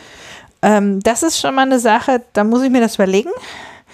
Die Streaming Replication von Postgres funktioniert super. Ich habe mal eine, eine, einen, einen Wettaufsetzen gemacht mit einem von Ma MariaDB, mit einem der Chefs von MariaDB, mit dem Chef von MariaDB, äh, mit reichlich Alkohol dabei. Und wer mehr Key-Hits braucht zum Aufsetzen eines Standbys, und ich hatte zwei weniger als er, obwohl das Wort Postgres länger ist als MySQL. Aber das war also, das ist äh, relativ simpel. Also man will eigentlich bei Postgres die Streaming Replication haben. Ähm, was ich bei, ja, man will sie eigentlich haben. Äh, dann kann ich bei MariaDB auch äh, sowas machen wie, äh, ich habe zwei Master. Die, ich, äh, die kann ich theoretisch auch als Master-Master-Replikation nutzen. Das will man aber nicht. Da hat man andere Artefakte. Aber ich kann schon mal zwei Master aufsetzen und da jeweils ein paar tausend Slaves hinterhängen. Ähm, ich setze die als Master-Master auf, das heißt, die replizieren gegenseitig. Ich nutze die tatsächlich als Master-Slave. Das heißt, ich spiele alles, was ich schreibe, nur auf den einen Master und der repliziert.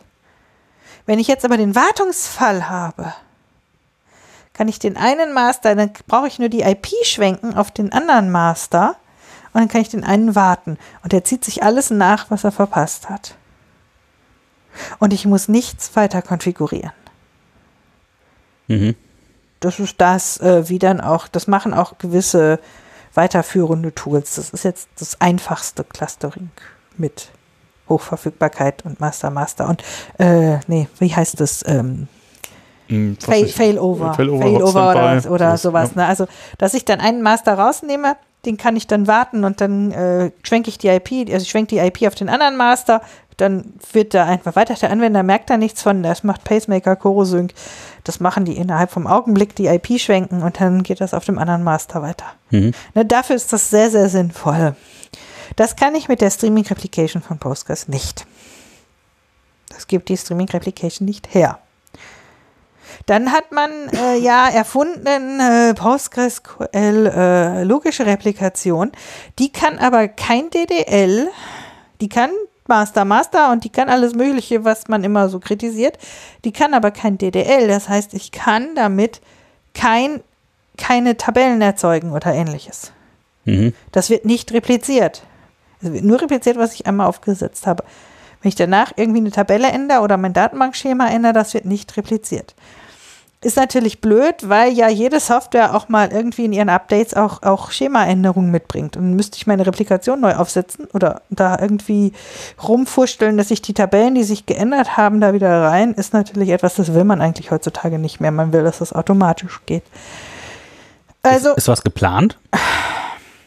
nicht, dass ich wüsste. Ähm, man will diese Streaming Replication, die ist auch super. So. Ähm, aber wie gesagt, die will immer ganz zwingend, dass das anders der Standby Read- Read-Only ist. Das heißt, dieses Master-Master-Setup kann man nicht machen. Man kann es weiß das Gehen schon konfigurieren, aber nicht so schön einfach, einfach nur IP schwenken. Man muss da im, im äh, Chorosync äh, oder im Pacemaker ein bisschen mehr konfigurieren. Der Pacemaker muss ein bisschen mehr machen, um den zweiten dann zum Laufen zu kriegen Mhm. wenn der Master wird. So. Ähm, Soweit, so gut. Manchmal braucht man ja auch nur, nur zwei, zwei Standbys oder so. Ähm, dann ist das nicht so schlimm. Mit den vielen Standbys könnte man ja Postgres nehmen. Jetzt hat man aber das nächste Problem, dass die Postgres-Replikation oder das Transaktionslog, was das alles irgendwie steuert, ist von drei Sachen abhängig. Wir fangen mal mit dem an, was, was heutzutage fast am irrelevantesten ist und wo mich die meisten mal fragen, was ist es? Es ist Endian-abhängig. Was ist das? Mhm, genau. Das war die Sache mit diesen Zahlen von rechts nach links oder links nach rechts lesen. Mhm. Ne, also es gibt Big Endian und Little Endian. Die meisten heutige Hardware ist Little Endian. Du hast kaum noch Big Endian. Die alten Sun Sparks waren Big Endian. Mhm. Die haben einfach da die Sachen andersrum drin. Und ähm, ich sage ja, das ist nicht mehr ganz so. Dann ist sie, auch das ist meistens was, was keinen stört, betriebssystemabhängig. Wobei Betriebssystem heißt Linux und nicht SUSE oder Debian, sondern Linux versus Microsoft oder versus was auch immer Microsoft dafür Betriebssysteme hat, ne, BSD. Also ich kann nicht replizieren von einem Linux-Server auf Microsoft oder andersrum. Mhm. Das äh, stört die meisten auch noch nicht, weil meistens hat man sowieso nur Homogene Linux. Systeme, ja. ja. Und das dritte ist, es ist massivst versionsabhängig. Und da sind wir jetzt an dem Punkt, wenn ich eine MariaDB habe, die kann ich hot upgraden. Sagen wir, ich habe da einen Master oder ich habe da zwei Master. Ich habe das aufgesetzt, das Master-Master-System und habe da jeweils hinter den Mastern noch fünf. Äh, ich habe dann vielleicht noch mal drei Slaves hinter den Mastern direkt und die haben noch mal zwei Slaves jeder dahinter und so weiter. Ich habe da noch so ein Kettensystem hinter mit etlichen Slaves. So, dann gehen dann große Firmen hin und die sagen dann, es kommt eine neue Version raus. Die upgraden dann erstmal den hintersten Slave bei MariaDB. Weil MariaDB kann ja problemlos von einer niedrigeren, von einer älteren Version in eine neuere Version replizieren. Das heißt, die, die äh, gucken erstmal beim hintersten Slave oder beim hintersten Standby nach, funktioniert alles. Mhm. Wenn da alles funktioniert, dann machen sie die nächste Ebene und so weiter. Es kann sein, dass dann mittlerweile schon noch eine neue Version draußen ist, bis sie den Master überhaupt mal upgraden. Na, irgendwann kommen sie dann, schwenken die IP und upgraden die Master. Ich kann das komplett hot upgraden. Das heißt, ich habe ja immer nur eine Maschine, die ich da rausnehme aus dem Cluster. Und das geht bei Postgres nicht, weil ich kann nicht von einer niedrigeren Version in, von einer älteren in die neuere. Mhm. Das heißt, wenn ich ein Upgrade habe, habe ich immer eine Downtime. Die kann ich irgendwie natürlich klein halten. Wenn ich da noch mit irgendwie, ich baue noch nebenher noch eine logische Replikation oder so weiter, aber ich habe eine Downtime. Irgendwann habe ich den Punkt, wo ich mal eine Downtime habe von dem ganzen System. Und das Seite ist leider ist, das, momentan nicht verfügbar. das ist tatsächlich etwas, was gerade so große Firmen, Ja, kann teuer werden dann. ja nicht nur das, äh, ja teuer auch.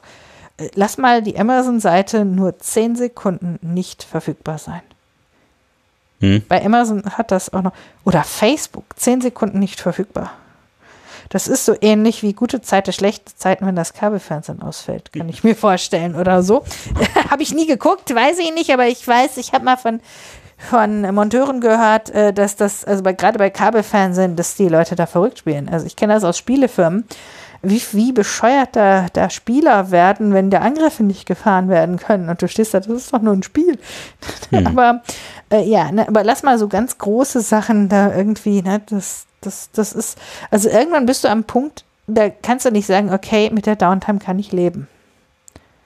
Ne, es gibt natürlich andere Anwendungen, wo du sagst, ja Gott, dann haben wir mal einen Tag Downtime. Das schaffen wir schon. Oder dann haben wir mal zwei Stunden Downtime. Das kriegen wir hin. Das kriegen, wir haben genug Wartungsfenster drin. Zwei Stunden ist überhaupt gar nicht das Problem. Ja, ja, wenn man sich das aussuchen kann, dann kann er irgendwie wirklich was nehmen. Das. Du, es gibt ja so Business, das passiert nur montags bis freitags.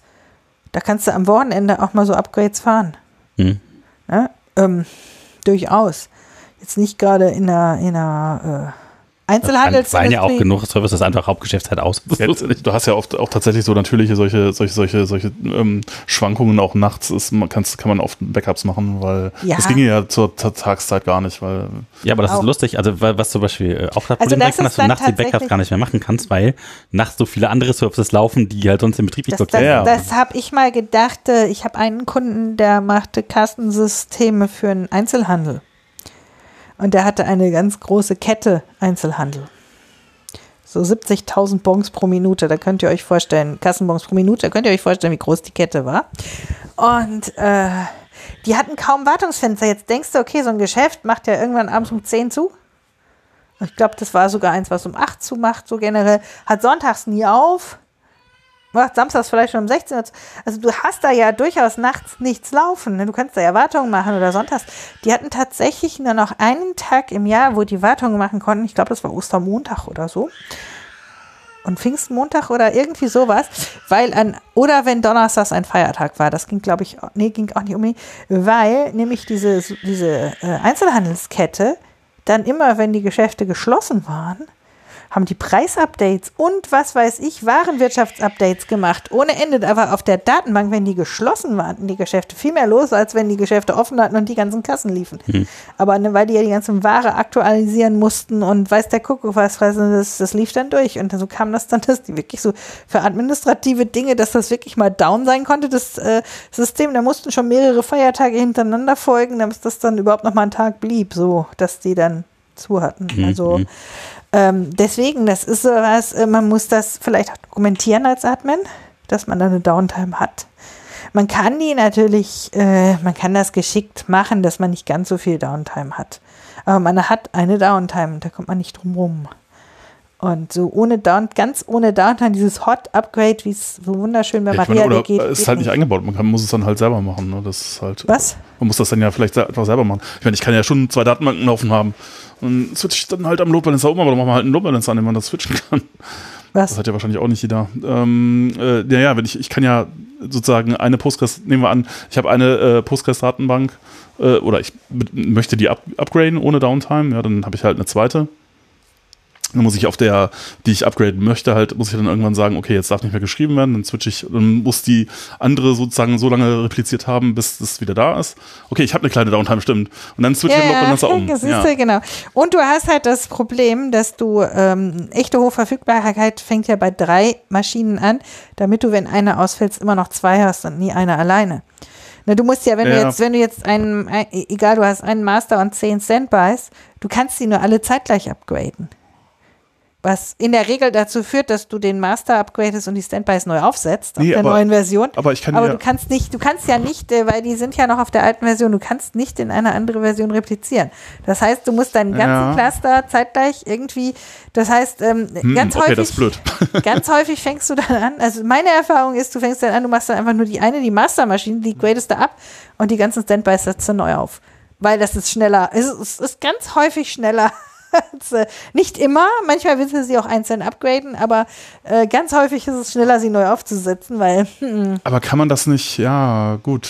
Hm. Siehst du das Problem? Äh, so, so ein bisschen ja, ja. Ich meine, gut, muss man. Muss man also, wie gesagt, du kannst aber, mit ja. einer, wenn du wirklich kein DDL hast und du weißt, diese Nacht kommt auch kein DDL rein Ganz kannst kurz auf Cache-Only stellen? Nein, auf logische kannst du noch einen logischen Replikationsserver daneben stellen. Mhm. Da kannst du auch von einer niedrigeren in eine höhere replizieren und andersrum, dass du dann erstmal logisch replizierst. Das braucht natürlich ein bisschen das aufzusetzen, das kannst du ja im laufenden Betrieb machen.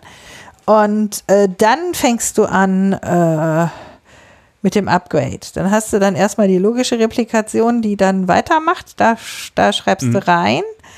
Und weil du ja logisch replizierst und damit kriegst du es dann ein wenig äh, niedriger, die Downtime. Ne, da musst du aber aufpassen, dass nicht zeitgleich deine Software ein Upgrade macht oder ähnliches. Wenn deine Software so oder im normalen Tagesgebrauch kein DDL braucht, also ganz häufig DDL heißt Data Definition Language, mhm. das heißt alles, was mit Create, Alter und Drop zu tun hat oder Grant und Revoke äh, zählt da auch noch rein. Also sie darf wirklich nur Insert, Update, Delete und Select machen, mehr mhm. nicht. Ne?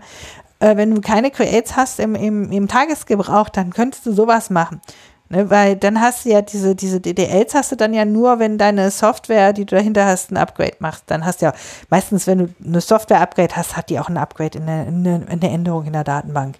Mhm. Irgendwie eine, eine Schema-Änderung in der Datenbank, das ist ganz häufig.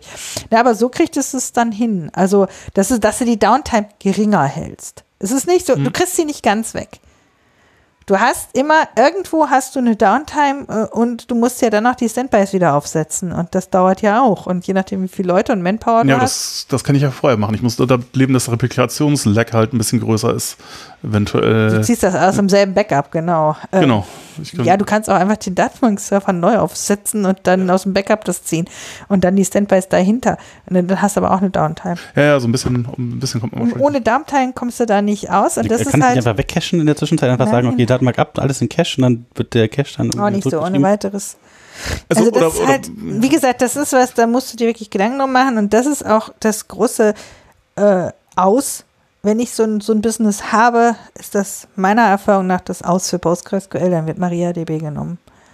Und das ist dann auch was, wo ich sage, wenn ihr wirklich da so auf 24-7 online verfügbar, äh, das sagt nicht nur ich, das sagen auch die großen Firmen, die haben alle in diesem Bereich MariaDB.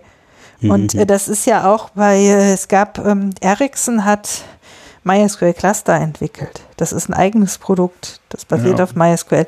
Das ist noch immer bei Oracle. Ähm, das war ursprünglich von Ericsson. Ericsson ist ja nun mal, ihr kennt die Firma Ericsson. Hm. Und äh, der ganze Telefoniebereich hat das eingesetzt. Und dann kam dieser, wir werden jetzt Oracle. Und äh, dann brauchten die ähm, Kunden ja plötzlich auch irgendwie was von Cluster. Und Ma- MySQL Cluster war sowieso schon Closed Source, glaube ich. Aber war jetzt nochmal, ich weiß es nicht mehr genau. Auf alle Fälle brauchten die was Neues und dann ist Scalera entwickelt worden dafür. Und da sitzen die großen Telefonfirmen alle mit dahinter oder saßen anfangs. Weiß ich nicht, ob immer noch. So tief stecke ich jetzt bei MariaDB nicht mehr drin, aber ne, äh, und und natürlich die großen anderen Firmen, die da auch alle mit drin stecken in dieser äh, Entwicklung von MariaDB. Und die nutzen alle, fast alle MariaDB eben halt wegen dieser Hochverfügbarkeit. Und die haben die auch teilweise mit entwickelt. Also da, da, da hat Google mit dran rum, äh, beziehungsweise Google hat es eingesetzt, Facebook hat es eingesetzt, wobei das derselbe, teilweise derselbe, dieselbe Person war, aber ähm, die haben ja auch teilweise Code zurückgegeben, wenn die irgendwas hatten, ein Feature oder so, haben die das auch an, an MySQL, also an uns damals zurückgegeben. Und das wurde dafür entwickelt. Und da haben einfach alle anderen nicht aufgepasst. Da ist MySQL schon vor, vor, vor zehn Mhm. Jahren und noch, noch früher Ja. einfach an allen anderen sowas von vorbeigezogen. Und was bei Postgres passiert ist, Postgres kann wohl jetzt in der Replikation genau das gleiche wie Oracle. Mittlerweile kann Oracle mehr. Weil Oracle hat ja mittlerweile auch kapiert, dass MySQL da mehr kann. Hm. Und die, das ist ja ein und dasselbe. Das echte MySQL liegt ja bei Oracle. Das gehört ja Oracle.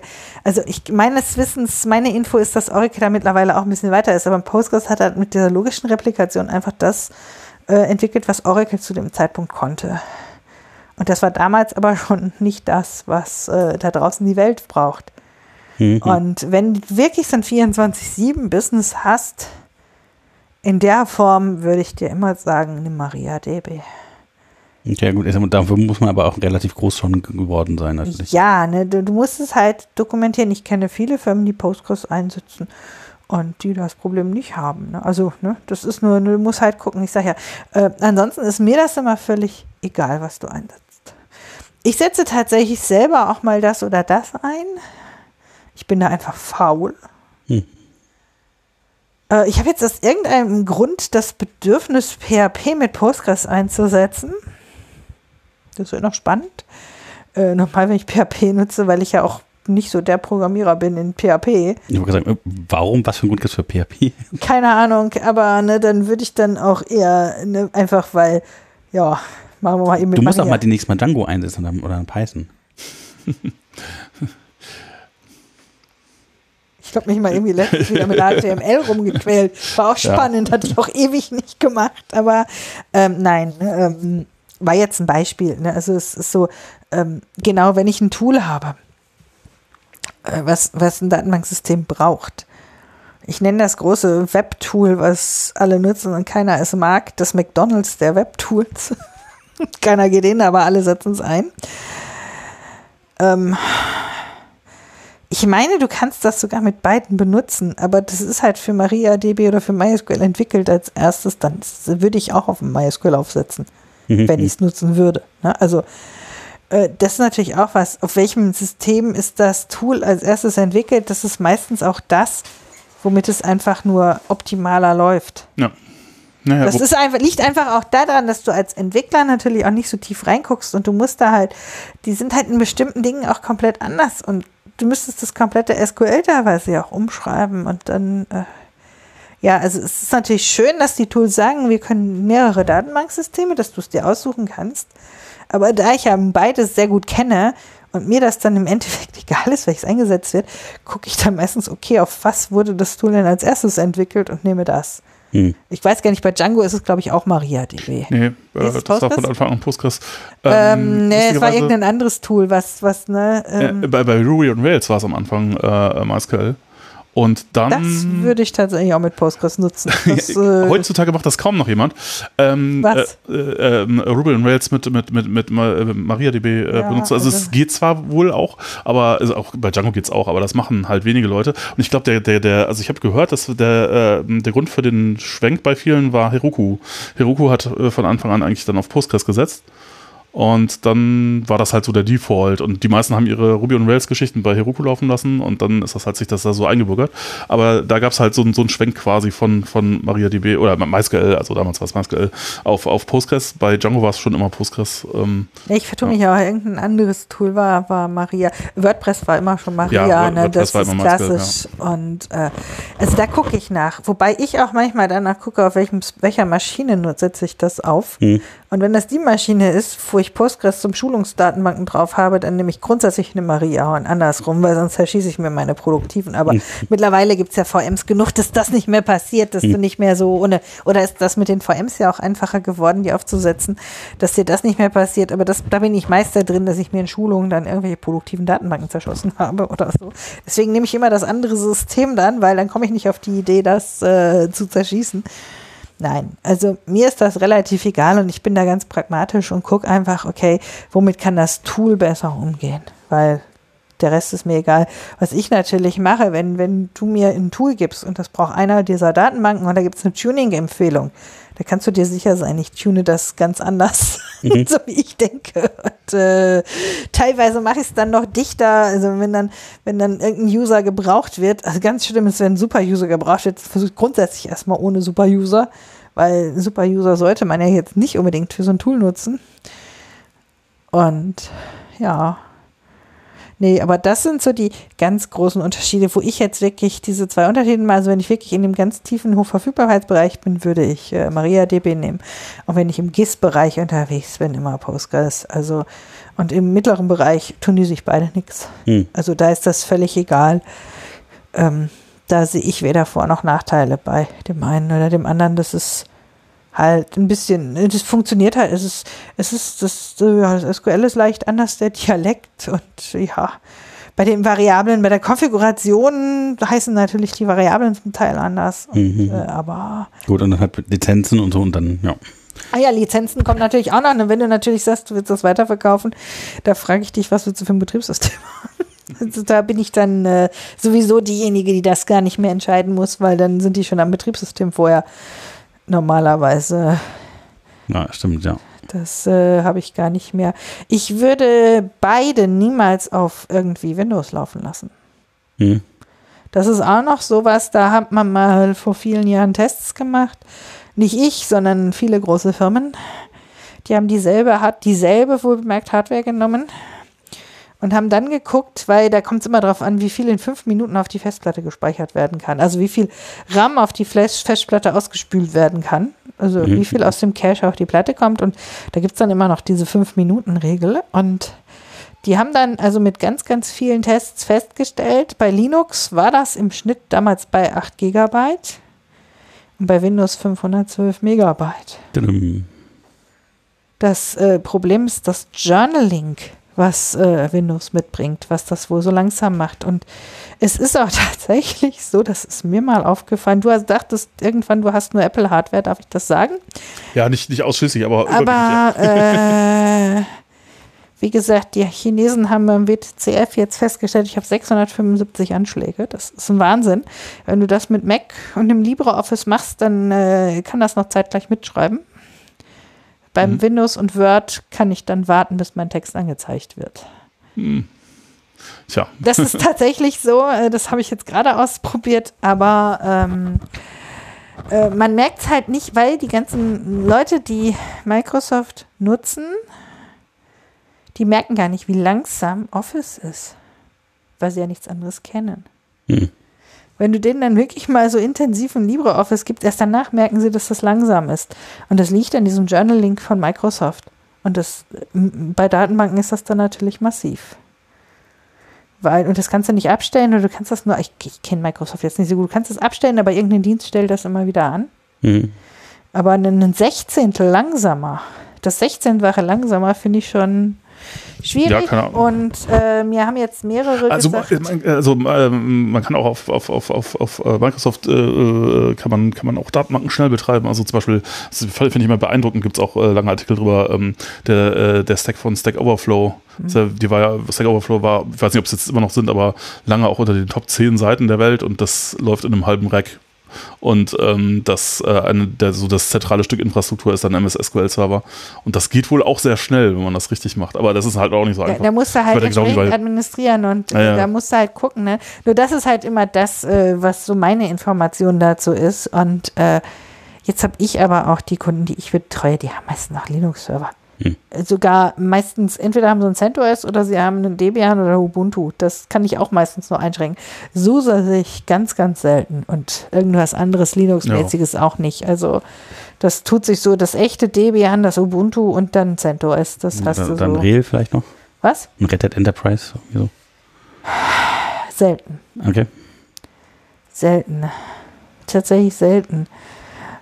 Da hast du ja auch das Problem mit Pakete nachladen. Ich weiß es nicht so Mhm. genau. Ne? Das ist, ich hatte mal einmal einen, einen Kunden mit Red Hat Enterprise, da mussten wir was nachinstallieren. Die CD lag 300 Kilometer entfernt. Das war auch sehr lustig. Also, und äh, so mal eben, wir ziehen uns das von irgendeinem FTP, gab es nicht. Und, äh, ähm, ja. das war auch sehr lustig. Aber äh, ja, das kann halt ja natürlich auch noch passieren, Red Hat Enterprise. Aber du hast halt selten SUSE und alles andere, Gentoo und was es da alles gibt, hast du auch Mhm. so gut wie gar nicht. Du hast ja eher so Privatanwender gehabt. Was ich jetzt gehört habe, was wohl wieder im Kommen ist, ist BSD. Mhm. Wow, ich glaube, das war auch schon immer, es gab immer Leute, die das lieber gemocht haben, gerade für irgendwie wegen ZFS und so. Ja, wobei das äh, ZFS, es bringt nichts. Das hat man auch getestet. Also es ist immer noch XFS oder du kannst auch X4 nehmen. Das ist äh, ZFS bringt gar nichts bei Datenbanken. Das hat man Ja, gedacht. die- bei, bei Datenbank, ja, ja, das Reiser FF Ja, ja. auch nicht. Aber äh, B- BTRF, äh, das Butter FS äh, auch nicht, was SUSE da immer Äh, Hat der, der RacerFS nicht irgendwie so ein, war das nicht jemand, der jemand äh, umgebracht hat? Oder? Was? ja, Ich habe das so ja, Hans gehört. Reiser hatte also Was? diverse. Äh, nee, der hat, ja, der ist tatsächlich im Gefängnis gelandet, weil er seine Frau umgebracht hat. Aber ähm, ja, das hat, das, Das hat jetzt ja noch tut nichts über die. Qualität vom, vom, vom. Nein, also äh, tatsächlich äh, ist meine, ich weiß, es gibt ganz, viele Microsoft-Server da draußen, aber tatsächlich bin ich eher in der Linux-Welt unterwegs und äh, mich buchen auch komischerweise meistens die Leute, die Linux-Server haben. Auch Migrationen, da habe ich auch mit Linux, aber natürlich musst du das Betriebssystem auch noch ein bisschen tunen. Das machen wir dann ja auch. Und das Ja. ist bei Linux ja, das ist auch völlig egal, welches Betriebssystem, also ob du da welche Distribution du da hast, das ist ein Linux und gut. Das ist nur, was ich immer, ähm, ich kenne mich natürlich, weil ich aus der Debian-Ecke komme, natürlich mit Debian und Ubuntu am besten aus. Mhm. Äh, das heißt, da weiß ich, wo ich, wo ich das Dateisystem finde auf Anhieb. Bei, bei einem SUSE müsste ich suchen. Ne, Das, das ist jetzt nicht, dass es anders funktioniert, es ist nur, es ist nur woanders abgelegt und äh, oder die Konfigurationen liegen Ja, woanders oder solche ja. feinen Sachen, die Logfiles sind woanders. Und man sollte auch immer aus den Paketen, die das Betriebssystem mitbringt, äh, weiß ich gar nicht, äh, soll man das noch? Ähm, jedenfalls nicht selber kompilieren. Mm, Was ich in der Regel mache, damit ich die neuesten Versionen habe, und das rate ich auch, bei MariaDB gibt es, oh, ganz cool, ähm, auf der Download-Seite, da gibt es ein Tool, das ist nur ganz klein verlinkt. Da kann man dann angeben, was für ein Betriebssystem man hat und welche Version von MariaDB und dann kriegt man eine Anleitung. Äh, Dann kann man auch angeben, von welchem Mirror man das ziehen will und dann kriegt man eine Anleitung, wie man das dann mal eben installieren kann. So dass es dann auch, wenn man das Betriebssystem upgradet äh, oder updatet, auch äh, abgedatet wird, also die Minor-Updates mitfährt. Und bei Postgres gibt es das ähnlich. Mhm. Und wenn man jetzt sagt, okay, das Betriebssystem, ich habe jetzt ein LTS und das hat jetzt doch ein sehr altes Datenbanksystem, ich will da ein neueres draufnehmen, dann nehme ich halt diese Pakete und die werden dann passend mit in, bei Debians in die Sources-Listen eingefügt und dann kommt dann bei jedem Update, was ich auf dem Betriebssystem mache, ähm, äh, wenn ich das Security Fixes oder so habe bei den beiden, dann werden die gleich automatisch mit geupdatet. Also man soll das nicht mehr selbst kompilieren, so wie früher. Machen wir auch in den Schulungen nicht mehr. Schön auf Nixos. Was? Schön auf Nixos. Also ja, du kannst bei mir auch noch, ich erkläre dir auch gerne, wie du es kompilierst oder wie du da auch noch diverse Sachen, die du beim Kompilieren ändern kannst, einstellen kannst. ja. Wenn du sowas machst auf ganz kleiner Hardware, das, das passiert so alle Jubeljahre mal, dass ich mal angefragt werde für Postgres aus extrem kleiner Hardware auf irgendwelchen Geräten, die dann doch sehr klein sind, wo du dann irgendwelche Variablen in C noch ändern musst. Also, auf so. Nixos das sehe ich gerade, ist das Service MySQL Enable True, damit man MariaDB laufen lassen kann. Ah, Mhm. Hm, interessant, ja. Mhm. Ja, ich, Python ist halt, hat da so ein Problem. Python zu installieren ist immer nach wie vor schwierig oder wüsste ich jetzt keinen Standardweg, wie das geht. Äh, Auch wenn ich Python installiere oder halt, sagen wir so produktiv. Äh, also äh, Desktop gibt es vielleicht noch andere Möglichkeiten, aber wenn ich es irgendwo auf dem Server ver- kompiliere ich es tatsächlich momentan auch noch selber, weil es gibt keine gute Alternative. Ja, Ja, es ist je nachdem der, total abhängig davon, was für eine Umgebung hat. Ne? Naja, schwierig, ja. reicht es nicht, was das Betriebssystem mitbringt? nee, Nee. Debian macht es kaputt. Debian macht es leider völlig kaputt. Echt? Ja. Ja, ja, das ist, ähm, Das ist eins der, der ungelösteren Probleme, mit denen man irgendwie gucken Ja. muss, ob da was passiert. Ja, weil eigentlich will man das halt virtualisiert auch haben, äh, das Python. Man will ja quasi immer nur sein eigenes nutzen und nicht das System Python. Ja. Weil da sonst komische Sachen passieren. Und da muss man das eigentlich immer neu irgendwo herbekommen. Uff. ja, ja. Ja, Auch bei Django und Co. Ja, ja, klar, Ja. natürlich. Das, genau, das ist halt dann, Das ist dann aber aufwendig. ja, Das ja das, die sein, Story ist da so ein bisschen un, ungelöst noch, ein ungelöstes Problem. Das ist ein bisschen schwierig, ja. Ja, es gibt ja so Tools für wie PyEnv oder sowas, dann sagst du einfach, was du hast. Aber du musst halt wieder ein extra Tool installieren, was dann halt dir dafür sorgt, dass du dann die jeweilige Version hast und so. Ja, Ja. Wir sagen einfach immer, also da sind die wirklich beide sehr, sehr gut, was das angeht. Gerade auch so den Support für die ganzen Linux-Systeme und Distributionen. Du kriegst das natürlich jetzt, äh, ich habe das jetzt vorhin mal eben schnell für, für Debian erklärt. Eben halt, weil das weiß ich auswendig. Aber ne, du kannst dann auch ne, dann in dem Weg, was habe ich für was habe ich für Linux, kannst du auch Red Hat Enterprise angucken oder CentOS und dann kriegst Oder du halt den, ja. Mhm. ne, Du kriegst es genau erklärt, du kannst es per Copy und Paste einfach in deine Shell packen. Äh, Hast du die URL gerade im Kopf? Was? Für diesen, äh, für MariaDB. ja. Oh, geh mal auf, Mar geh mal auf downloads.mariadb.com oder org. Go MariaDB.com Server Download? Nein.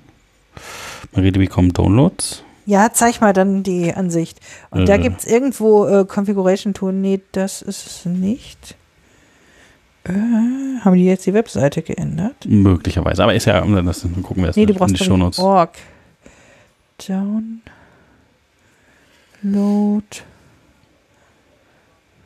Punkt. MariaDB. Ich meine Maria. Org.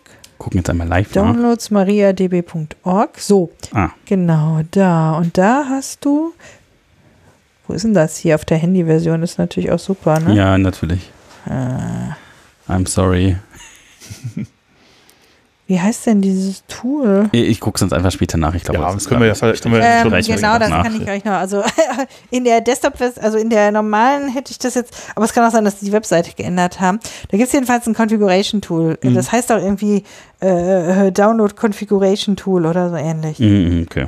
Und dann äh, kannst du das so anklicken. Das ist total cool eigentlich. Und äh, genau. Ja, auf Mhm. Mac habe ich tatsächlich noch nie. Ich habe das mal installiert. Ich weiß nicht mehr, welches schlimmer war als das andere. Eins wollte, glaube ich, gar nicht. Also das war bei beiden nicht so das Mhm. Gelbe vom Ei. Äh, Würde ich jetzt auf Mac nicht betreiben. Weder das eine noch das andere. Also ich Ja, ja, ja, ja äh, quasi produktiv sowieso nicht, aber also so zum Entwickeln geht's eigentlich, geht beides ganz gut jetzt. Ich habe nicht so viel Erfahrung mit, äh, mit MariaDB, aber ja, Hm. das mal probiert, hat es schon funktioniert. Aber ja. Du kannst es beides irgendwie Ja, ja. hin, das zu installieren. ja, genau, nee, aber Ich mache das dann tatsächlich, dass ich das irgendwo auf den Server packe und äh, ja, ja. aber ich auch tatsächlich mit dem Mac nicht, nicht entwickle. Also da habe ich tatsächlich noch ein ThinkPad und ein Linux und eine Shell und äh, Ja. Das ist von der Tastatur auch etwas gruselig programmieren auf dem Mac. Ja, ja, da gibt es Leute, die, ja, oder sagen wir, das war eine ganze Zeit lang total kaputt. Ehrlich, äh, ich hatte das, ich bin in dieses Problem auch reingelaufen, das war furchtbar. Mit dieser schönen äh, F-Bar, die dann irgendwie ausgeblendet zum Scrollen. Äh, naja. Ja, es gab ja Touchbar. diverse Probleme. Touchbar, egal. Nee, ja. Touchbar hatte das Problem, es gab keine Escape-Taste mehr, das war äh, Horror. Und äh, gerade gerade als VI-User, muss ich sagen, fand ich nicht so gut. war war ähm, Genau. eher so mittel. Und ähm, dann eine andere Geschichte, die halt auch total nervig war, ist halt, dass eine, das von 2000, also nach 2015, also von 2016 bis 2021 oder 2020, auf jeden Fall 2000, Ende 2020, waren die Tastaturen alle kaputt und da sind die Tasten oft nicht mehr gegangen. Und wenn halt irgendeine Taste nicht mehr geht, ist das auch eher nervtötend. Und das Problem ist, man kann halt auch nicht, also das war halt, ja, um, um das zu lösen, muss das Mainboard getauscht werden. Das heißt, man muss damit irgendwie irgendwo hin, dann muss das eingeschickt werden, dann dauert das eine Woche. Und äh, wenn man darauf angewiesen ist, dass Rechner funktionieren, ist das natürlich eher äh, auch gut. Ja. gut ja. Aber wisst ihr was? Ich glaube, über Mac-Hardware reden wir gleich bei einem Getränk weiter. Und ich glaube, mit, wir Okay. haben heute Haben wir noch- richtig viel gelernt über Datenbank. Ja. Vielen Dank dafür, Susanne. ja, Das ist ja echt super. voll Ähm, gut. Ja, ich Ja. würde sagen, wir Ja. haben alles so Mhm. besprochen. Die Picks der Woche lassen wir heute weg, Jochen, oder was sagst du? Ja, ich, äh, also eine, eine Geschichte würde ich vielleicht noch äh, ganz nett irgendwie, wenn man, wenn man ähm, so ein bisschen grafischer das mag, irgendwie zu sehen, wo man eventuell Performance-Probleme hat. Da gibt's für, für Postgres ein schöne, schönes Tool, ist also ein kommerzielles Tool, PG Mustard. Mhm. Kann sich mal angucken. Ansonsten, ja, weiß ich nicht. Äh, kann- Also ja, ich hätte irgendwie noch, ich mache ja gerne dann Modelle irgendwie mit Pydantic, der man irgendwie Mhm. wegschreibt. Und weil das zwischendurch ein bisschen langsam war, weil so pur Python dann schon manchmal Probleme haben kann, gibt es Pydantic Core, das ist in Rust gecodet, das macht das Ganze Ah, ja, deutlich ja. schneller. ja. Ja, das vielleicht noch. Ja, dann vielen Dank fürs Zuhören, dass ihr eingeschaltet habt. Vielen Dank, dass du da warst nochmal, Sanne. Ja. Ja, ähm, bleibt uns Dank. gewogen, schaltet uns mal wieder ein und äh, alle Feedback, Kritik, Anregungen an hallo at pythonpodcast.de. Tschüss, bis zum nächsten Mal.